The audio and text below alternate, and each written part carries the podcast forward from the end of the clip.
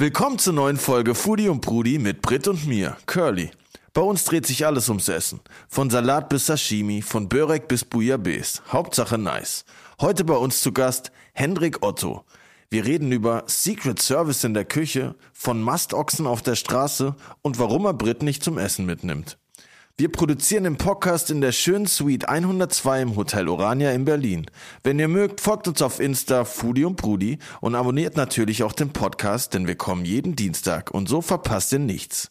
Ein Tipp an alle, die sich für Wein interessieren, checkt auch den Podcast Terroir und Adiletten immer donnerstags. Zusammen mit dem Sommelier Willi Schlögel interviewe ich jede Woche Winzerinnen und Winzer und andere interessante Menschen aus der Weinszene. Terroir und Adiletten gibt es immer donnerstags. Am besten abonniert ihr das auch gleich mit. Los geht's!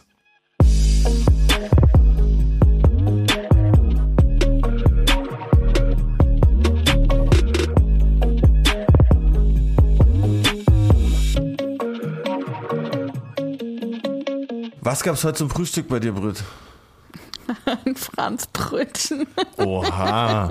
Was gab's bei dir zum Frühstück? Bei mir gab's tatsächlich Ex-Benedict. Oha. Alter. Das war crazy. Hast du, du, könntest du, gibt's eine vegane Form von Ex-Benedict? Oh, pf, nee, nicht wirklich. Sollten wir, müssten wir eigentlich mal. äh, Ey, so ein pochiertes Ei, das fehlt mir auch voll. Ist schon Mm. geil. Alle Veganer weghören. Viel- Vielleicht finde ich ja ein ganz, ganz glückliches Huhn, was nicht sterben muss, So das mir ein Ei legt, das ich pochieren kann. ja, wir finden bestimmt einen Planeten, wo es glückliche Hühner gibt. Mit Sicherheit. Nee, aber ich glaube, ähm, wir sind gestärkt für diese neue Folge. Äh, heute haben wir Hendrik Otto am Start und ich bin extrem gespannt, was der denn so kocht. Ich war noch nie im Adlon. Doch, ich war mal im Adlon zum Frühstück tatsächlich, fällt mir gerade ein. What? Ja, eingeladen von meinem Patenonkel. Das war richtig krass. Was gab's da? Es gab irgendwie alles. Alles, was du dir vorstellen kannst. Aber was hast du gefühlt. da gegessen? Ex-Benedict. halt echt, for real. Klassiker. Ey, das war halt so, das war so wie in Amerika, als ich als Kind in Amerika war, in so Hotels, da waren immer die, da konnte man mit dem Frühstücksbuffet dann immer so sagen, boah, wie willst du die Eier? Und die haben dir die Eier so gemacht, so sunny side up, habe ich dann immer gesagt. Und das gab es im Adlon tatsächlich auch. So Dudes, die, die halt die Eier frisch gemacht haben, das hat mich direkt zurückversetzt nach Disneyland mit acht. Das war auch ein bisschen wie Disneyland, weil alles war so schön. Und, und ähm, das war krass. Das Einzige, was ich ein bisschen belastend fand, war, dass äh, die Säfte immer leer waren dort. Also Ey, voll der Abfuck. Aber Sorry. kann man da entspannt, gechillt frühstücken gehen? Ist das nicht so ein bisschen steifi? Ja, wenn du da mit den richtigen Leuten hingehst, ist glaube ich überall chillig. Ich war halt mit meinem Paten und seiner Family da, der ist halt ein richtig entspannter Dude. Deshalb war es entspannt, aber ich glaube, es wäre jetzt nicht mein To-Go auf entspannt frühstücken gehen wahrscheinlich. Nicht im Jogger. Nee. Nee. Doch. Gerade deshalb. ja, ich bin mega gespannt. Ich habe den äh, Hendrik Otto auch noch nie erlebt, so live. Bin mal gespannt, ob der gechillt ist. Ich kenne ihn nur von YouTube. Aber dazu erfahrt ihr gleich mehr. Viel Spaß mit der neuen Folge Foodie und Brudi mit Brit und Curly.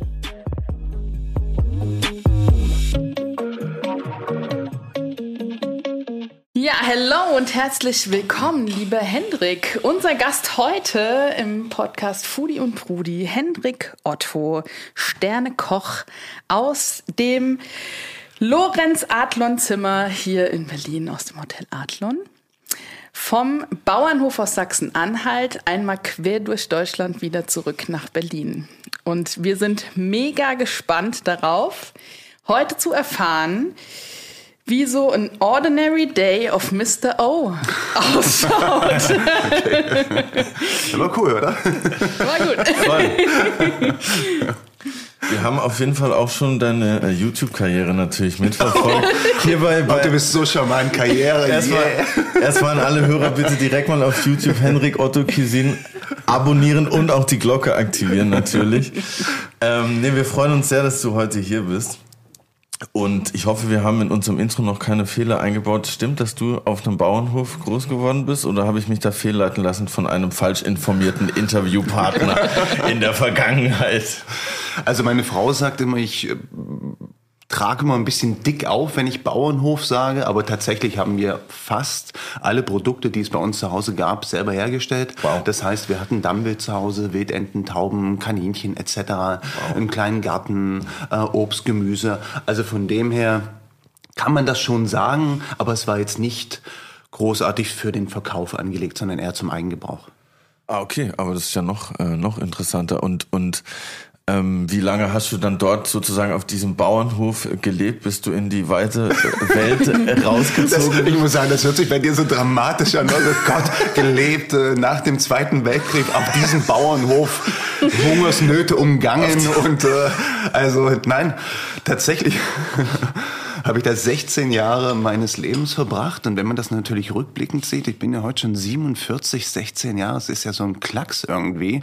Und was erlebt man wirklich bewusst davon? Ich würde mal sagen, so meine Erinnerung in Verbindung mit der Arbeit, das heißt äh, Futter beschaffen, das heißt Heu machen, in der Strohernte zu sein, aber auch am Abend rauszugehen, in den Sommerferien, wenn so die letzten Sonnenschein noch rauskommt und äh, in den Garten zu gehen und sich ein paar Beeren zu pflücken und die zu essen mit Milch, ein bisschen Zucker. Das sind so typische Kindheitserinnerungen. Also so wirklich aktiv wahrgenommen, würde ich mal sagen, so die letzten zehn Jahre, zehn bis sechzehn. Mhm. Und da waren wir natürlich auch schon relativ eingespannt mit Arbeit. Ich kann mich erinnern, wir haben so, das war so ein Zweifamilienhaus zwischen Wiesen und Feldern. Nebendran war eine Gärtnerei und dann unser kleiner Bauernhof, unsere kleine Farm.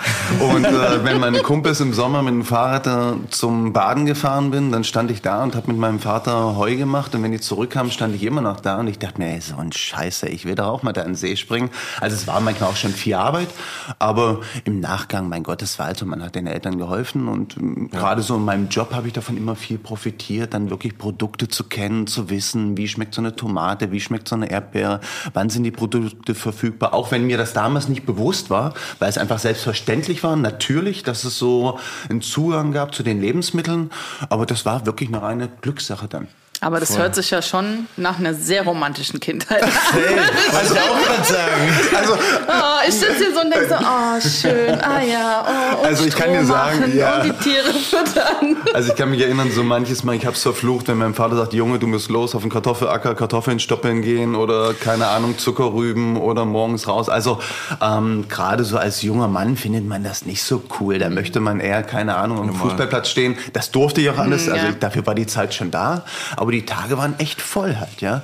Aber es ist schon so, ich muss sagen, ich hatte das Glück, eine gute Balance zu haben, weil der alte Herr hatte dann schon immer auch so, na komm Junge, jetzt pfeif ab und mhm schnapp dir dein Fahrrad, geh mit den Jungs auf den Bolzplatz oder wie auch immer. Also die Mischung war wirklich gesund und gut und tatsächlich rückblickend war es schon oftmals romantisch, weil ich auch viel Zeit verbringen konnte, Gespräche verbringen konnte, aber manchmal habe ich es auch einfach nur verflucht, ja, ja. also keine Frage. das, das, das war witzig, ich, ich kenne das von meiner Mutter, weil meine Mutter tatsächlich früher auch auf dem Feld äh, noch gearbeitet hat und die Erzählung hören sich sehr ähnlich an von, boah, ich wäre eigentlich lieber da hingegangen mit den Freunden, aber musste dann halt aufs Feld, so das kenne kenn ich auf jeden Fall auch noch aus aus Erzählung. Ich selber nicht, aber ich kenne es aus Erzählung. Also ja. es ist auch wirklich so präsent und manchmal machen sich Eltern ja auch einfach. Und wir hatten ja zum Beispiel auch immer zu Hause Bullen, das heißt, die wir gemästet haben. Und ich erinnere mich, die Tiere, wenn die so fünf, sechs Zentner haben, ich sag mal, als Stadtkind hat man nicht so die Vorstellung. Und mein Vater sagt, Junge, du hast die Möglichkeit, entweder du bringst den raus, flockst den an und bringst den dreimal am Tag das Wasser raus, oder ähm, er bleibt drin und du musst das ganze Futter holen. Und ich kann mich wirklich erinnern, also ich habe die wildesten Geschichten mitgemacht, dass äh, das Tier auf der Straße stand und ein aufgeschreckter Autofahrer stand da, da steht eine Kuh. Ich sage, das ist keine Kuh, das ist ein Bulle. Da, also da gibt es solche Stories, aber ich glaube, da müssen wir noch mal separat eine Sendung zumachen. ich denke, es ist auf alle Fälle Raum für die eine oder andere Story. Absolut. Aber das hört sich jetzt richtig krass ländlich an. Wie kommt man von so, von so einer idyllischen Kindheit auf dem Land in die Sterne-Gastronomie? Also äh, gab es da ein geiles Restaurant bei euch in der Nähe, wo du gesagt hast, oh, und da hast du irgendwie so Blut geleckt und Überhaupt die Idee nicht. gehabt, jetzt mhm. lerne ich Koch? Tatsächlich war ich, ich weiß nicht, wie das heute so ist, man vergisst das ja immer so. Es gibt ja so ganz viele zielstrebige junge Leute. Ich bewundere das immer, die haben einen Plan mit ihrem Leben, die wollen, keine Ahnung, Musiker werden, Doktor, Lokführer, was weiß ich nicht. Und ich hatte so gar keinen Plan. Ich war immer beschäftigt und ähm, ja, wusste nicht so wirklich, was ich mit meinem Leben mal anfangen möchte. War, glaube ich, immer mehr so in Hier und Jetzt. Und ganz klassisch, ich habe die Geschichte schon oft erzählt, aber ich muss sie wieder erzählen. Irgendwann war es halt soweit, wo mein Vater sagt, Mensch Junge, so langsam musst du mir überlegen, was du machen kannst. Und tatsächlich, ich bin ja auch ein Wendekind und oftmals sollen ja auch die Kinder dann die Träume der äh, Eltern irgendwie nochmal verwirklichen. Und es war so, dass sagte, Mensch, hier im Osten kannst du natürlich nicht viel sehen, kannst mal nach Bulgarien, nach Rumänien etc. Und so hast du die Möglichkeit, lernst du Koch, kannst Handelsmarine, kannst ein bisschen was sehen. Also natürlich wollte das mein Vater zur Handelsmarine, hat er nicht gemacht. Ich dachte mir so, naja, komm, dann geht der dir nicht weiter auf die Nerven, sagst einfach mal ja. Dann kam ja aber der Mauerfall, das heißt, dieses Argument, man kann nichts mehr von der Welt sehen, war dann weg und irgendwie dachte ich mir so, naja, was machst du denn jetzt für einen Job, um vielleicht auch ein gewisses Maß an Zukunftssicherheit zu, zu haben, irgendwie eine Perspektive, vielleicht nicht nur für die nächsten fünf oder zehn Jahre, sondern ein bisschen langfristiger. Und dachte, naja, Mensch, Junge, gegessen wird immer. Und dann haben wir uns so ein bisschen belesen, gemacht, getan. Ich habe meine ersten Bewerbungen geschrieben. Und tatsächlich, erst als ich im Job war, habe ich gemerkt, dass das was für mich ist, mit Leuten zusammenzuarbeiten, mit Produkten zu arbeiten, was zu kreieren, was zu tun. Ich hatte einfach nur Glück dass ich mir diesen Job ausgesucht habe, der so viele Sachen, so viele Facetten hat, die so viel Spaß und Freude bereiten. Du dann auch so viel schon von deinem vielleicht auch unterbewussten Wissen Absolut. von dem Hof benutzen konntest ja, wieder. Dann. Definitiv. Und vor allen Dingen dieses, ich sage das ja heute immer in den Diskussionen, die aufploppen, äh, vegetarische Küche, vegane Küche, Umgang mit, äh, mit äh, unserem Fleisch, mit Tieren etc. Ich meine, so viele Dinge, Entschuldigung bitte, ich kann mich da mal aufregen, die heute irgendwie trotzdem noch funktionieren und so viel Tierquälerei, ähm, die da stattfindet. Aber davon mal abgesehen, was für mich ein absolutes No-Go ist, aber zu sagen, so wie du jetzt, der neben mir sitzt, ich weiß das nicht zu sagen, du hast ein Produkt aufwachsen sehen, du hast es im Idealfall selber geschlachtet, du bereitest es zu, du wirst immer den nötigen Respekt davor haben, ja, und dementsprechend auch schauen, dass du nicht irgendwas wegschmeißt und du weißt einfach die Wertschätzung. Und ich muss sagen, für mich ja selbst als Koch, der, ich sag mal, ich schlachte heute ja auch keinen Fisch mehr und kein äh, Kaninchen mehr etc. Man verliert diesen Zugang, es hört sich ein bisschen blöd an und irgendwann ist es nur noch ein Produkt und das finde ich halt schlecht. Man muss immer dranbleiben und wissen, auch die Karotte, auch die Möhre etc. stand jemand, der hat's rausgeholt, der hat sich Mühe gemacht, der hat sich das ist halt so in diesem Stadtleben, finde ich, ich kann da nur für mich sprechen, geht das so ein Stück weit verloren, dieses Gefühl zum Produkt. Wie mhm. kommt das denn bei uns zu Hause auf den Tisch? Holst du dir manchmal noch diese Verbindung zu den Produkten, indem du keine Ahnung, deine Freizeit, wenn sowas überhaupt Zum in deinem existiert. Ich glaube ja, ich, ich glaube, er, er, fährt noch Rottstock, um, um sich diese Verbindung zu holen, oder? Ähm, tatsächlich habe ich das große Glück, dass ich die Verbindung habe in der Familie zu meinem Schwager, der auf dem Land wohnt, wo ich auch groß geworden bin, in Sachsen-Anhalt. Und da es wirklich noch diese ländlichen Strukturen gibt, das heißt, äh, ganz romantisch, so wie wir es auch gerade gesagt haben, der geht halt morgens rüber, wenn er sagt, ich möchte mir heute Morgen ein paar Spiegeleier machen, zum Bauern, holt sich da die frischen Eier, äh, dort bekommt er seine Ente, seine Gans her, sein Fleisch, weiß genau, da steht es auf der Wiese, die Tiere haben ein wunderbares Leben. Also das ist schon so für mich, wo ich dann auch mal hinfahre. Ich bin da jetzt nicht jedes Wochenende zum Schlachten, aber ab und zu mal sagt, Mensch, Hendrik, im Winter, wir schlachten mal ein Schwein, möchtest mal dabei sein? Und ich denke mir, oh Gott, was für ein Massaker. Ich habe das vergessen, was für eine schwere Arbeit auch. Mhm. Also das da versuche ich schon dran zu bleiben ähm, an gewissen Dingen. Auch so, ich habe das Glück, wirklich eine gute Community zu haben von Freunden in Meißen, die eigene Höfe haben etc. Das finde ich schon echt wichtig. Und wir alle wissen doch, man flippt aus, wenn du irgendwo deine Erdbeere, deine Kirsche, deine Bohne selber geerntet hast, Klar. schmeißt die abends zu Hause in der Pfanne und denkst, du bist der geilste Typ der Welt, war. Und das sind, also, naja, ist doch so. Ich ja, sage, dieses, dieses Stück nicht nur kaufen, sondern mhm. im Idealfall noch vom Busch selber zu pflücken und dann zu sagen, ich esse dazu ein gutes Butter Butterbrot und mach mir diese Bohnen. Das ist doch einfach nur ich hab mega, sie mir, oder? Ich habe mir die Erdbeere genau. gejagt. Ich habe sie gejagt. Ja, aber ich, ich finde, also ich persönlich, für mich ist das so. Ja, das ist immer noch mal was anderes, als irgendwo so. an Stand zu gehen, oder? Absolut. Man hat, ich glaube, dann hat der Mensch auch einfach noch mal eine andere Bindung dazu. Ich kann das gar nicht beschreiben, ob dieser Instinkt in uns drin ist, dieses Jäger und Sammler und ich pflücke das jetzt oder wie auch immer. Also mit mir macht das zumindest was glaube, es kommt immer auf die Intention an, weil meine Mutter hat früher nämlich auch immer erzählt, sie durften erst ins Schwimmbad gehen, wenn die Kirschen eingeweckt waren. Ja. Die haben im Hof gestanden und entkernt. Und ich als Kind habe mir immer einen Ast gefreut, wenn wir im Hof von der Oma standen halb nackt, weil das natürlich eine riesige Sauerei ist, Kirschen zu entkernen. Und mir hat das mega Spaß gemacht. Ja, aber wenn man es machen muss, ist es dann nochmal was anderes, als wenn man sagt, oh, wir machen Ausflug, pflücken uns ein paar Erdbeeren und dann machen wir am Ende des Tages irgendwie das stimmt. ein schönes aber Tablett finde, raus. Ja, aber es kommt auch so ein bisschen auf an, wie man das Ganze so dann handelt. War klar gibt's viele Dinge, die musste dann machen. Ich musste mir auch hinstellen und musste den Bullensteuer ausmisten. Da habe ich nicht gerufen, juhu, ah, wie toll. Es gab viele Jobs, die echt einfach nur blöd und auch ja, schwer waren. Aber es gab halt auch viele schöne Momente, die vielleicht in dem Moment noch gar nicht so bewusst, Mhm. mir bewusst waren, heute rückblickend. Aber ähm, ja, trotzdem irgendwie dann schön gemacht wurde. Und wenn die Mama dann einen schönen Rhabarberkuchen gebacken hat oder im Winter war es ja so, dann wusste man, man hat von den, das war ja dann bei dir ähnlich, höre ich so raus, die eingeweckten Sachen gegessen und es war was Besonderes. Dann bist du runter im Keller und hast dann das eingeweckte Glas Kirschen hochgeholt nach dem Sonntag und aufgemacht. Das war echt was Besonderes. Und wir natürlich heimlich immer als Jungs unten runter und die Mutter hat gesagt, oh, da fehlen ein paar Gläser. Und dann, naja, da gab's doch immer Ärger. Aber ja, so war das. So dieses, eine gute Erdbeermarmelade, so, ja, das war völlig normal. Und heute gehst du in den Supermarkt, kaufst das einfach und äh, ja, da fehlt dir natürlich der Bezug dazu. Ja, absolut. Aber ich glaube, das kommt ja auch ein Stück weit zurück, dass die Leute da wieder viel mehr Wert drauf legen.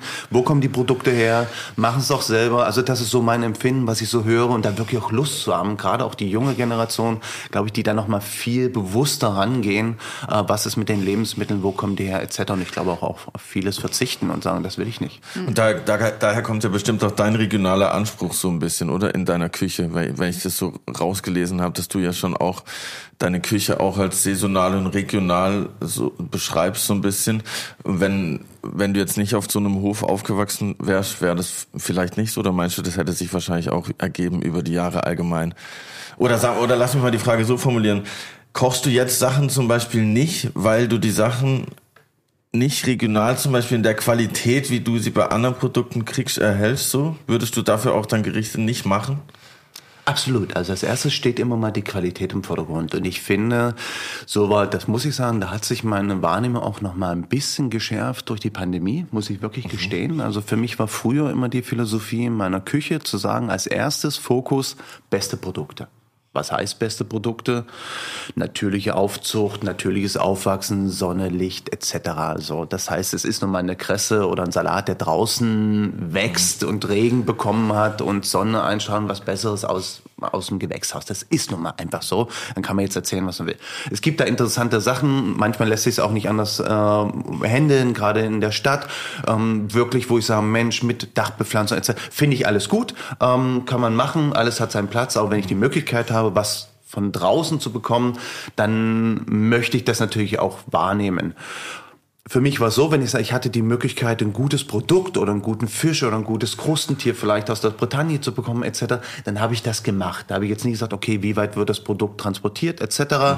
Ähm, wenn ich die Möglichkeit habe, das aus Brandenburg oder aus dem Süden von Deutschland zu bekommen, schon immer, sag ich mir, ich muss ja nicht irgendwas kaufen, nur weil es irgendwie sich exotischer anhört aus irgendeinem fremden Land. Schwachsinn. Das war und ist schon immer unsere Philosophie und meine Philosophie gewesen. Aber ich muss gestehen, jetzt natürlich noch mal auch ein bisschen beschleunigt durch diese ganze Umweltthematik, wo ich früher mehr an das Produkt gedacht habe, denke ich jetzt schon auch noch mehr drüber nach, okay, wie kommt das Produkt zu uns? Wo kommt es her? Wie verarbeiten wir es weiter? Wie viel Müll produzieren wir dabei? Müssen wir es unbedingt vakuumieren und dann ins Wasserbad legen? Können wir das Stück Fleisch nicht auch so braten oder das Gemüse auf einer herkömmlichen Art und Weise zuzubereiten?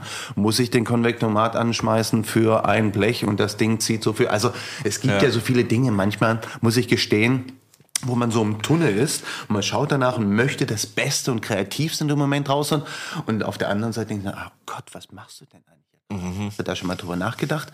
Also deshalb, dieser Fokus hat sich mit Sicherheit noch mal verschärft, muss ich sagen. Aber nichtsdestotrotz ist es immer noch so, dass ich sage, wenn ich ein tolles Produkt kaufen kann, ich sage jetzt mal als Beispiel, die beste Feige aus der Türkei, dann würde ich mir aber nicht nur die beste Feige liefern lassen, sondern würde versuchen, okay, gibt es denn andere Synergien, wo ich sage, okay, das, das, das packen wir noch dazu und ich das für mich selbst auch so ein bisschen rechtfertigen kann und sage, Otto, jetzt flippst ja. du ja nicht völlig aus und bestellst irgendeinen Quatsch für, wo so viele Ressourcen verschwendet werden. Und es geht ja manchmal auch im kleinen Teil. Früher, wenn ich überlege, ich habe das immer moniert, wo ich sage, Jungs, Mädels, Wir müssen nachdenken, bevor wir anfangen. Wir könnten nicht fünfmal am Tag den Gemüselieferanten anrufen, weil er irgendwas vergessen hat. Überleg mal, der fährt mit seinem Auto hin. Also es sind so Dinge, würdest du ja privat auch nie machen. Schreibst du auch deinen Einkaufszettel, weil du keinen Bock hast, noch ein zweites oder drittes Mal loszufahren, oder? Na, ist ja so. Aber so, wenn du natürlich einfach sagen kannst, ach Mensch, komm, ruf's mal an, der kommt schon.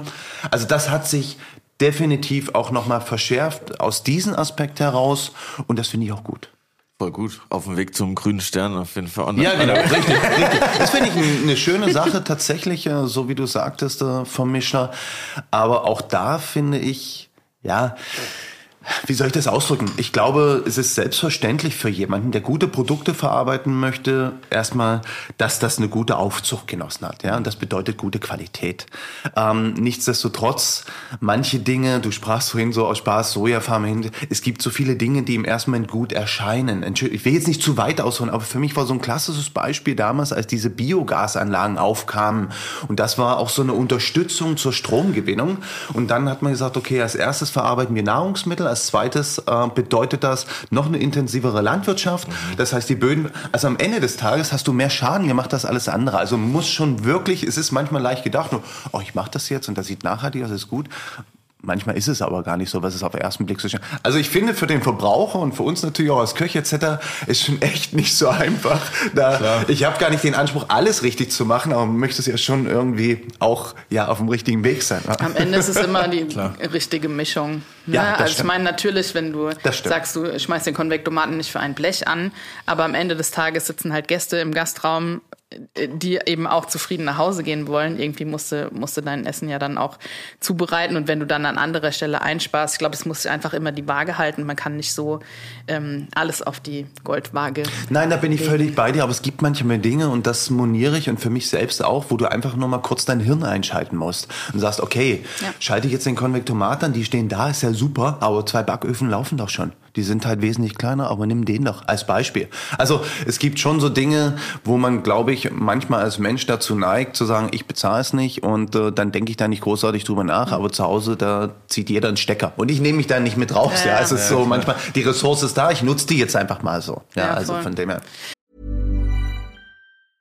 Hey, I'm Ryan Reynolds. Recently, I asked Mint Mobile's legal team if big wireless companies are allowed to raise prices due to inflation. They said yes. And then when I asked if raising prices technically violates those onerous two-year contracts, they said, what the f*** are you talking about, you insane Hollywood ass?"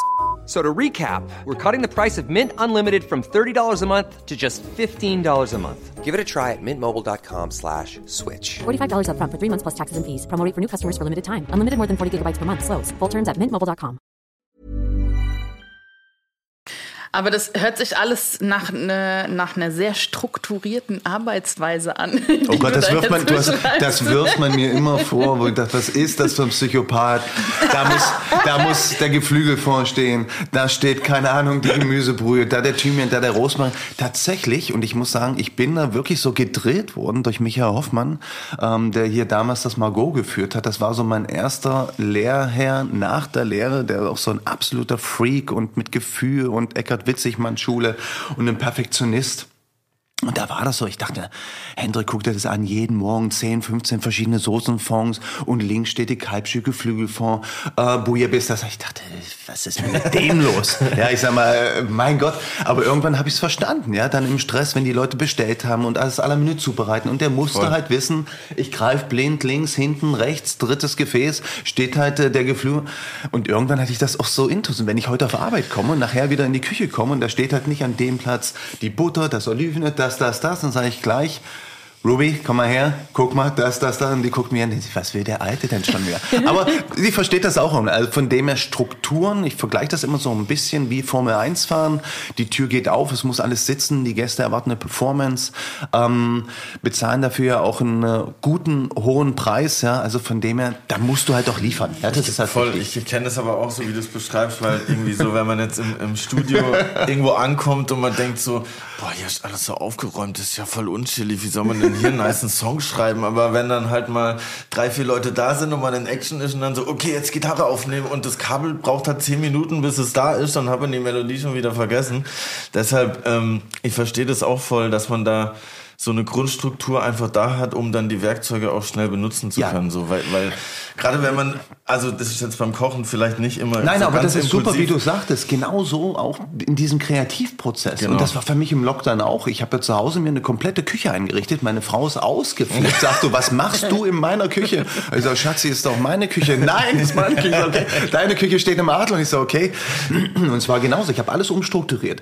Die Schränke, das, das, das. Habe mir Sachen aufgebaut für Proben etc. und so. Und, aber ich muss gestehen, jetzt wo du sagst, ich habe es immer so ein bisschen mehr von der Service-Seite gesehen, aber auch im Kreativprozess. Du sagst, okay, ich suche jetzt die Flasche. Das muss da sein, Ja, um den genau. Gedanken dann noch leben zu können, sonst ist es irgendwann weg. Genau. Das stimmt, definitiv. Aber entstehen so dann auch deine neuen Rezepte? Also hast du eine strukturierte Vorgehensweise, wenn du sagst, ich habe hier ein Produkt und ich gehe jetzt nach Schema F, also nach Schema F ne, vor, um daraus ein geiles, ähm, geiles Rezept zu entwickeln. Ich habe gelesen, du hättest den halben Escoffier abgeschrieben, um irgendwie eine Struktur dahinter zu erkennen, wie die Rezepte entwickelt werden. Machst du das heute auch noch so? Tatsächlich ist so ein Kreativprozess, muss ich sagen, hat sich sehr gewandelt. Also es gibt einmal die Findung über das Produkt, so wie du es gerade beschrieben hast. Ich sehe ein tolles Produkt und dann fängt es bei mir automatisch an zu rattern. Und im Idealfall habe ich, äh, heute macht das das Handy, früher hatte ich immer ein Diktiergerät dabei, um einfach den Gedanken nicht zu verlieren oder was zu schreiben. Tats wirklich, tatsächlich. Voll Manchmal nice. bin ich Ja. nachts aufgewacht und hatte eine Idee, habe immer einen Blog. Ich weiß, das hört sich ein bisschen, aber es ist wirklich so, weil ich es auch wieder vergesse. Und dann denke ich so, Mann, was war's denn, was war's denn, was? Und es fällt mir nicht wieder ein. Und dann fange ich an zu denken. Und dann meistens skizziere ich die Gerichte, überlege mir, okay, was kann ich dazu machen, was passt dazu, etc. Das entsteht tatsächlich auf einem Blatt Papier und dann bespreche ich das mit dem Team und wir fangen an zu kochen. Und ich muss sagen, ich bin immer wieder überrascht, auch nach 30 Jahren in der Küche, wo ich oftmals denke, ich habe die Aromen abgespeichert. Ich weiß nicht, wie es dir geht. Ich bin mir relativ sicher, oh Otto, das wird ein Knaller. Und dann ist es, wo ich denke, das gibt's doch gar nicht. Es sieht weder so aus auf dem Teller, wie du wolltest, die Proportionen stimmen nicht, ähm, diese ganze Kompo- Komposition, die holt mich nicht ab. Das ist so, ja, ist okay, kann man essen, ist in Ordnung, machst du jetzt keinen Schaden, aber wir wollen ja eigentlich ein bisschen mehr erreichen bei den Leuten, die zu uns kommen, ein bisschen mehr die Emotionen wecken. Und dann ist es tatsächlich oftmals auch wirklich richtig Arbeit. Das heißt, dann tauschen wir Sachen aus. Es ist wie so ein Tuschkasten, sage ich immer. Ich fange an mit 30 Sachen und irgendwann reduziere ich es vielleicht auf 10, 12, 5 oder 3 oder wie auch immer. Und wie so ein Baukasten und dann experimentieren wir. Manche Sachen verschwinden auch wieder, funktionieren gar nicht oder hole ich irgendwann mal später wieder raus. Also sehr unterschiedlich. Und es gibt aber auch die Situation, so wie du es sagtest, ich sage, okay, ich setze mich einfach hin und sage, ich möchte jetzt gerne ein neues Gemüsegericht kreieren, habe gar nichts vor mir liegen und denke dann, okay, was haben wir jetzt? Wachsbrichbohnen sind da, die Schocken sind da, das und das und das habe ich gesehen. Das habe ich vielleicht schon mal ähnlich gemacht. Wie kann ich das verbinden? Was kann ich da Neues draus machen? Also es ist wirklich sehr unterschiedlich und das liebe ich auch. Aber es ist auch ein sehr hohes Frustrations, ich weiß nicht, wie es bei dir ist, doch. Frustrationspotenzial da, wo ich mal denke, Mann, du kommst hier nicht weiter und es ist nicht das Ergebnis, was du möchtest. Und ja, also es ist immer spannend. Aber ich liebe das auch. Manchmal ist, liebe ich es nicht, aber es ist schon wenn was Geiles bei rauskommt, dann ist es natürlich schön. Viel Trial and Error auf jeden Fall. Aber manchmal Absolut. kann man ja dann auch aus den Sachen, die nicht funktionieren, dann wieder sagen, ah, okay, wie du sagst, du tauschst dann Sachen aus und dann auf einmal, ah, okay, jetzt kommt der Magic Moment, Ja. wo es dann irgendwie Klick Ich, ich glaube, ich, ich rede mir das auch so ein bisschen schön, weißt du, wenn du sagst, ja, es verschwindet in der Schublade und irgendwann arbeitest du nochmal dran, weißt du. Gerade jetzt, wo ich es ausgesprochen habe, ich habe gerade überlegt, dachte, Mensch, Otto, wann hast du mal was aus der Schublade wieder rausgeholt? Das kenn ich auch. Kennst du das? Diese 300 Songs, die auf der Festplatte liegen, die man aber nicht wegwerfen will. Also es ist da, aber ja. von dem her, ja, also wenn es alles so einfach ist, denke ich, dann würden ja alle wahrscheinlich so einen coolen Job machen. Und am Ende des Tages ist es natürlich auch ganz klar eine Teamarbeit. Äh, Wie arbeitet das Team zu? Wie kreativ sind die? Ähm, Das ist ja auch immer unterschiedlich. Wie haben die da wirklich Bock drauf? Du machst das ja zu deinem normalen Daily Business und musst dich ja dann immer irgendwie freischaufeln und sagen, okay, heute nehme ich mir die Zeit, ein, zwei, drei Stunden oder natürlich dann mal, wenn du einen freien Tag hast oder so. Also es ist natürlich, muss man sich so vorstellen, du stehst zu 100 Prozent unter Strom und dann finde immer noch mal die Zeit auch wirklich, dann macht einer was, stellt das hin, Chef, okay, gucken Sie sich mal an, Herr Wian. ich sage, so funktioniert das nicht. Ist ja Punkt A, müssen wir uns vorher absprechen. Punkt B, möchte ich dir ja auch gerecht werden. Du hast dir ja, Gedanken gemacht, du hast dir eine Idee gemacht. Und ich kann das nicht so. Ich kann nicht nebenher einfach mal so sagen, ja, okay, geil, mach mal weiter. Sondern ich weiß genau, wenn das so zwischendrin ist, dann nehme ich das nicht ernst, dann flutscht das so durch und dann tut mir gerade auch der Kollege oder die Kollegin leid, weil ich mir denke, sie hat sich ja was dabei gedacht. Also von dem her, es muss ganz klar verabredet sein, da brauche ich wieder die Struktur und dann sagt, jetzt gucken wir uns das an, jetzt sprechen wir darüber und jetzt denken und dann macht es auch wirklich Spaß. Ist aber auch der Moment ist manchmal auch echt entscheidend, weil es, ich, es, man kann auch den besten Song geschrieben haben und dann zeigt man dem den zwischen Tür und Angel und dann so, boah, ich habe gerade einen scheiß Moment, irgendwie, boah, ja, schon ganz cool. Und äh, wenn man ihm gerade gezeigt hat, nachdem er bei dir essen war, dann findet er den bestimmt gut, weil er ein, ein, ein gut drauf ist. So. Und ich glaube, das ist auch, was du sagst, dass man da halt auch demjenigen gerecht werden kann, der dir was zeigt, um halt auch so den Platz äh, im Kopf zu haben, gerade sich darauf zu konzentrieren. Ich finde das elementar, weil ich habe das immer wieder und teilweise fühlen sich die Leute dann noch so auf den Schlips getreten, denken so, oh, der hat jetzt keine Zeit. Ich sage, du hast das nicht verstanden.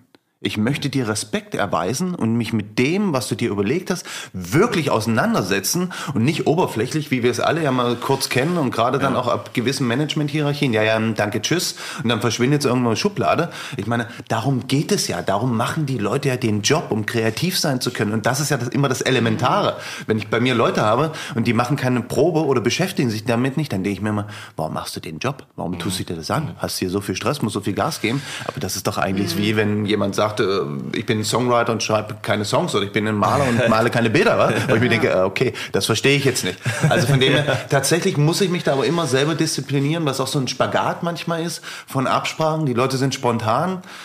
Ja, das glaube ich, kann ich auch sein. Aber trotzdem musst du die Zeit halt dann irgendwie finden. Und das hat sich auch so geändert, finde ich, dieses Berufsbild, wenn ich überlege, vor 10, 15 Jahren und heute, was so alles dazugekommen ist und was du alles irgendwie so begleiten sollst und wie wenig manchmal eigentlich wirklich dann noch Küche ist. Weil ich mir denke, mein Gott, du machst doch den Job eigentlich, um in der Küche zu stehen und nicht acht Stunden im Büro zu sitzen und dann nochmal, keine Ahnung, vier oder fünf oder sechs Stunden in der Küche zu sein. Es muss doch umgedreht sein. Zwei Stunden Admin und der Rest stehst du in der Küche, weil da hast du auch Spaß dran. Ja, Ja, also, voll. ja aber gut. Ich habe auch mal ein paar deiner äh, Videos reingesneakt Aber wir haben das wirklich so nur laienhaft gemacht. Wa? Also wirklich. Mein Kumpel, mit dem ich draußen, äh, mein Kumpel Marci, liebe Grüße Marci, ist wirklich hat ein tolles Auge, hat das mitgemacht, weil ich sage, Entschuldigung, wenn ich reingrätsche, das war ja für mich auch so ein Stück weit praktisch Pandemie und äh, wie sagt man, psychologische Bewältigung. Das war meine Therapie, weißt du? Und es Ja, hat aber das ist doch voll gut, dass du das in die Welt rausträgst und dass, die, dass Leute sich davon was mitnehmen können. Aber ich habe tatsächlich so ein paar Gläschen Kreationen gesehen, dachte mir so, ah, das sieht ja ganz nett aus, das würde ich jetzt auch gerne mal probieren. Magst du vielleicht kurz erzählen, was deine letzte geile Kreation war, um äh, den ZuhörerInnen vielleicht auch so ein bisschen das Wasser im Mund zusammenlaufen Oh zu Gott, lassen? was haben wir denn als letztes gemacht? Ich weiß es gar nicht. Ist schon so lange her, weil wir waren jetzt wirklich schlampig und haben lang nicht mehr gedreht, nachdem der Motor wieder anlief. Du hast gesagt, wir haben was im Glas gemacht? Ja, und äh, dein Team hat's leer gegessen und du bist zurückgekommen und hast dich Ah, so, war, ja, okay, okay. Das war die Geschichte, wo du den Zusammenhang auch gesehen hast mit Rottstocker. Hm? Da haben wir einen Tatar gemacht vom äh, Tatar von der Bachforelle, in dem Fall Teichforelle, ich erinnere mich, mit einer grünen Caspacho, dann einem Joghurtschaum und Wildkräutern. Ein wirklich sehr frisches Gericht, sehr tief, gerade so auch durch diese grünen Aromen. Ich mag das sehr gern, durch diese Kräuteraromen auch. Dann natürlich dieser taufrische Fisch dazu, diese Joghurtkomponente. Also eigentlich relativ simpel zu machen, auch gut nachzukochen, würde ich sagen. Und da ist man auch wirklich immer überrascht, finde ich, wie zu Hause die Leute auch Gas geben. Also manchmal haben die ja besser ausgerüstete Küchen als ich bei mir. so ist. Aber das ist wirklich so, wobei das stimmt wiederum, ich glaube, die mega aus, äh, ähm, ausgestatteten Küchen, da wird wiederum nicht gekocht, glaube ich. Ja? Das ist dann nur einfach sind nur so Statussymbol. Show Ja, genau. Diese 30 Messigpfannen an der Wand, so hier. Aber schön ist es schon. wo ich Ja, denke, cool. Aber gut. Ja, genau. Das ist ein sehr, sehr schönes Gericht. Ja, sehr cool. Gehst du denn auch selbst essen? Das wollte ich auch gerade fragen. Wow, wir sind Mensch, so. wir, wow. wir sind schon so allein, Curly. Unglaublich. Wo geht ihr denn? Ich stelle mal eine Gegenfrage. Darf ich Gerne, das? Wo klar. geht ihr denn essen? Also ich gehe, ich koche am liebsten selbst. Ah, okay. Das ist mal eine Aussage. Aber Okay. tatsächlich liebe ich sehr die vietnamesische Küche und gehe gerne Geht mir auch in so. Mainz. In Mainz? Shout Okay. out an meine Homebase. ähm, ins Anoban oder ähm, zum Nanami. Okay. Genau. Also ich gehe. Und bei dir habe ich schon gehört, du bist ein Querbeet-Fresser, Quer- sagt man. Also Fresser, hat man ja. hat Meine- man dich angekündigt. Meine Mutter hat früher gesagt, mein Magen ist ein Mülleimer, so ist immer noch so auf jeden Fall. Aber ja, ich, ich habe halt irgendwie so irgendwie Bock auf alles zu probieren, von Döner bis zu drei Sterne, zwei Sterne. Das- Ich finde es halt irgendwie geil, so eine Bandbreite zu haben irgendwie und auch diese äh, Restaurants, die äh, halt gehobenere Küche haben, sich auch so ein bisschen, dass das auch so was Besonderes dann ist. So, ne? so geht man dann so einmal im Monat mal mit einem Stern essen. Jetzt natürlich auch immer auf Vorbereitung auf diesen Podcast. Wollte ich gerade sagen. Übrigens, meine Frage war, ihr wart noch nicht bei mir zum Essen, wa? Noch Eigentlich nicht, hätte nee. ich gar nicht kommen dürfen. Was ist unverschämt. Vielleicht war bin ich auch schon- eine absolute Niete, weißt du, denkst du so, ja. Uns ist da die persönliche Basis auch sehr wichtig, deswegen checken wir erstmal Ah, ab, okay, wie die Leute das so drauf sind. Das- So nach einer Dreiviertelstunde können wir sagen, du bist, machst nicht den Eindruck, ein Psychopath zu sein, wie du es selbst gesagt Nee, hast. ich war aber schon mal frühstücken am Adlon. Ah, okay. Das, das, die Ehre hatte ich schon. Ich weiß nicht, ob du auch fürs Frühstück Nein. zuständig bist. Wobei Wahrscheinlich ich, nicht. wobei ich liebe Frühstück. Ich finde ein gut gemachtes Frühstück, egal im Hotel, zu Hause, wie auch immer. Ich finde es mit einer der schönsten Mahlzeiten des Tages, da gut reinzustarten. Wobei wir, ich muss gestehen, wir sind so Spätfrühstücker. Meistens ist das schon eher ein Mittagessen, so um elf, wenn ich dann frei habe oder Ja. um zwölf. Aber ich finde morgens eine coole Eierspeise, schönes Obst, keine Ahnung. Oder manchmal schon einen Linseneintopf oder Bohnen, irgendwie was cool. Ich finde, das ist ja so die volle Ja, Bandbreite. mega. Und das dann kreativ gemacht. Hast du natürlich auch wahnsinnig viel, was du, wo du in Berlin auch essen gehen kannst. Ja, geile Voll, wo du auch vor allem bis 16 Uhr frühstücken ja, genau. Das ist Also, immer 11 Uhr die Zeit für dich? Okay, gut. Aber ähm, wenn ich das jetzt richtig interpretiert habe, hast du uns gerade zum Essen eingeladen. Und es wird mich natürlich. Und Das, mich warte, das, muss, natürlich. das muss ich nochmal abklären. Wir können es ja gerne nochmal schriftlich geben, wenn der Podcast vorbei ist. Aber mich würde brennend interessieren, was du mir servierst. Weil ich bin ja bekennende Veganerin. Also ich möchte ganz kurz auf deine Frage ja, antworten. klar. bei mir ist es mit dem Essen im Grunde genommen wie bei dir. Das heißt, es gibt eigentlich für mich fast keine Limits, was ich nicht probieren würde. Ich mag nur nicht schlechtes Essen. Das ist So, das ist das Einzige. Ansonsten bin ich da, würde ich sagen, ähneln wir uns sehr. Bin da wirklich für alles offen und ähm, ja, ich finde so ein schöner, cooler, gut gemachter Döner mit viel Gemüse, viel Kräutern, das ist da Voll. auch wirklich, Brot. oder? Ja, also Voll. bin ich voll dabei.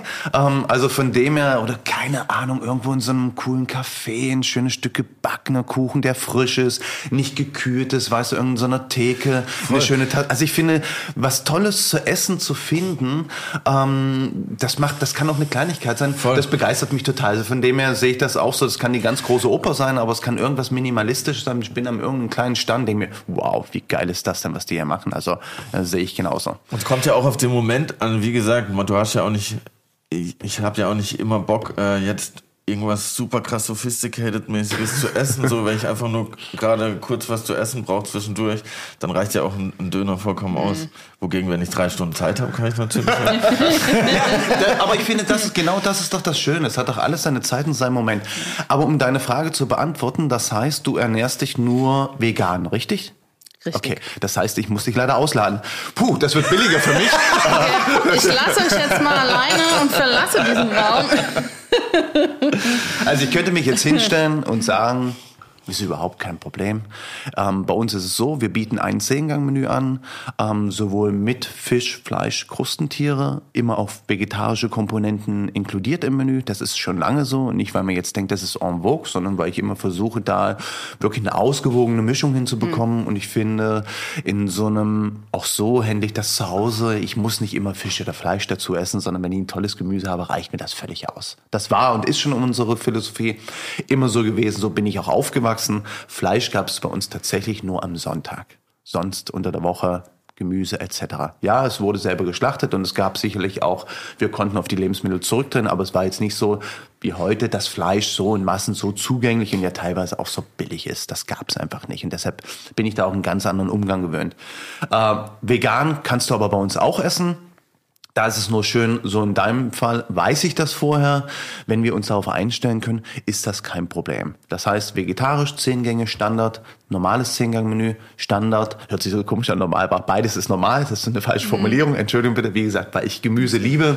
Aber vegan muss ich vorher wissen, weil wir uns da einfach nochmal drauf einstellen äh, müssen. Und ich finde schon, hier und da bei gewissen Dingen ähm, muss man halt einfach auch ein bisschen mehr Zeit dann investieren, um dann wirklich den Geschmack auch in die Produkte reinzubekommen, wo man vielleicht sonst nochmal mit Hilfe von Molkereiprodukten etc. doch schon nochmal ein bisschen Ja. anders arbeiten kann. Und auch im Patisseriebereich etc. Also das erfordert schon nochmal ein bisschen mehr, sich damit zu beschäftigen. Aber da bist du ja wesentlich fitter als ich. Aber ich würde das hinkriegen. Vielleicht nicht so gut wie du. Vielleicht sagst du dann, ich habe es euch gleich gesagt, Leute, ich koche lieber zu Hause.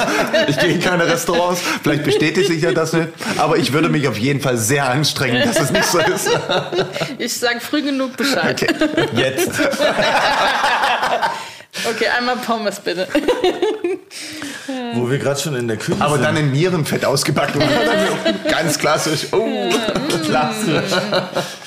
Da kommen wir später auch noch zu was Interessantem, aber ich will noch nicht zu viel vorwegnehmen. Jetzt kommen wir aber zu unserem Schnellkochtopf. Oh nein, ich habe auf den Tisch geschlagen. Wir kommen zu unserem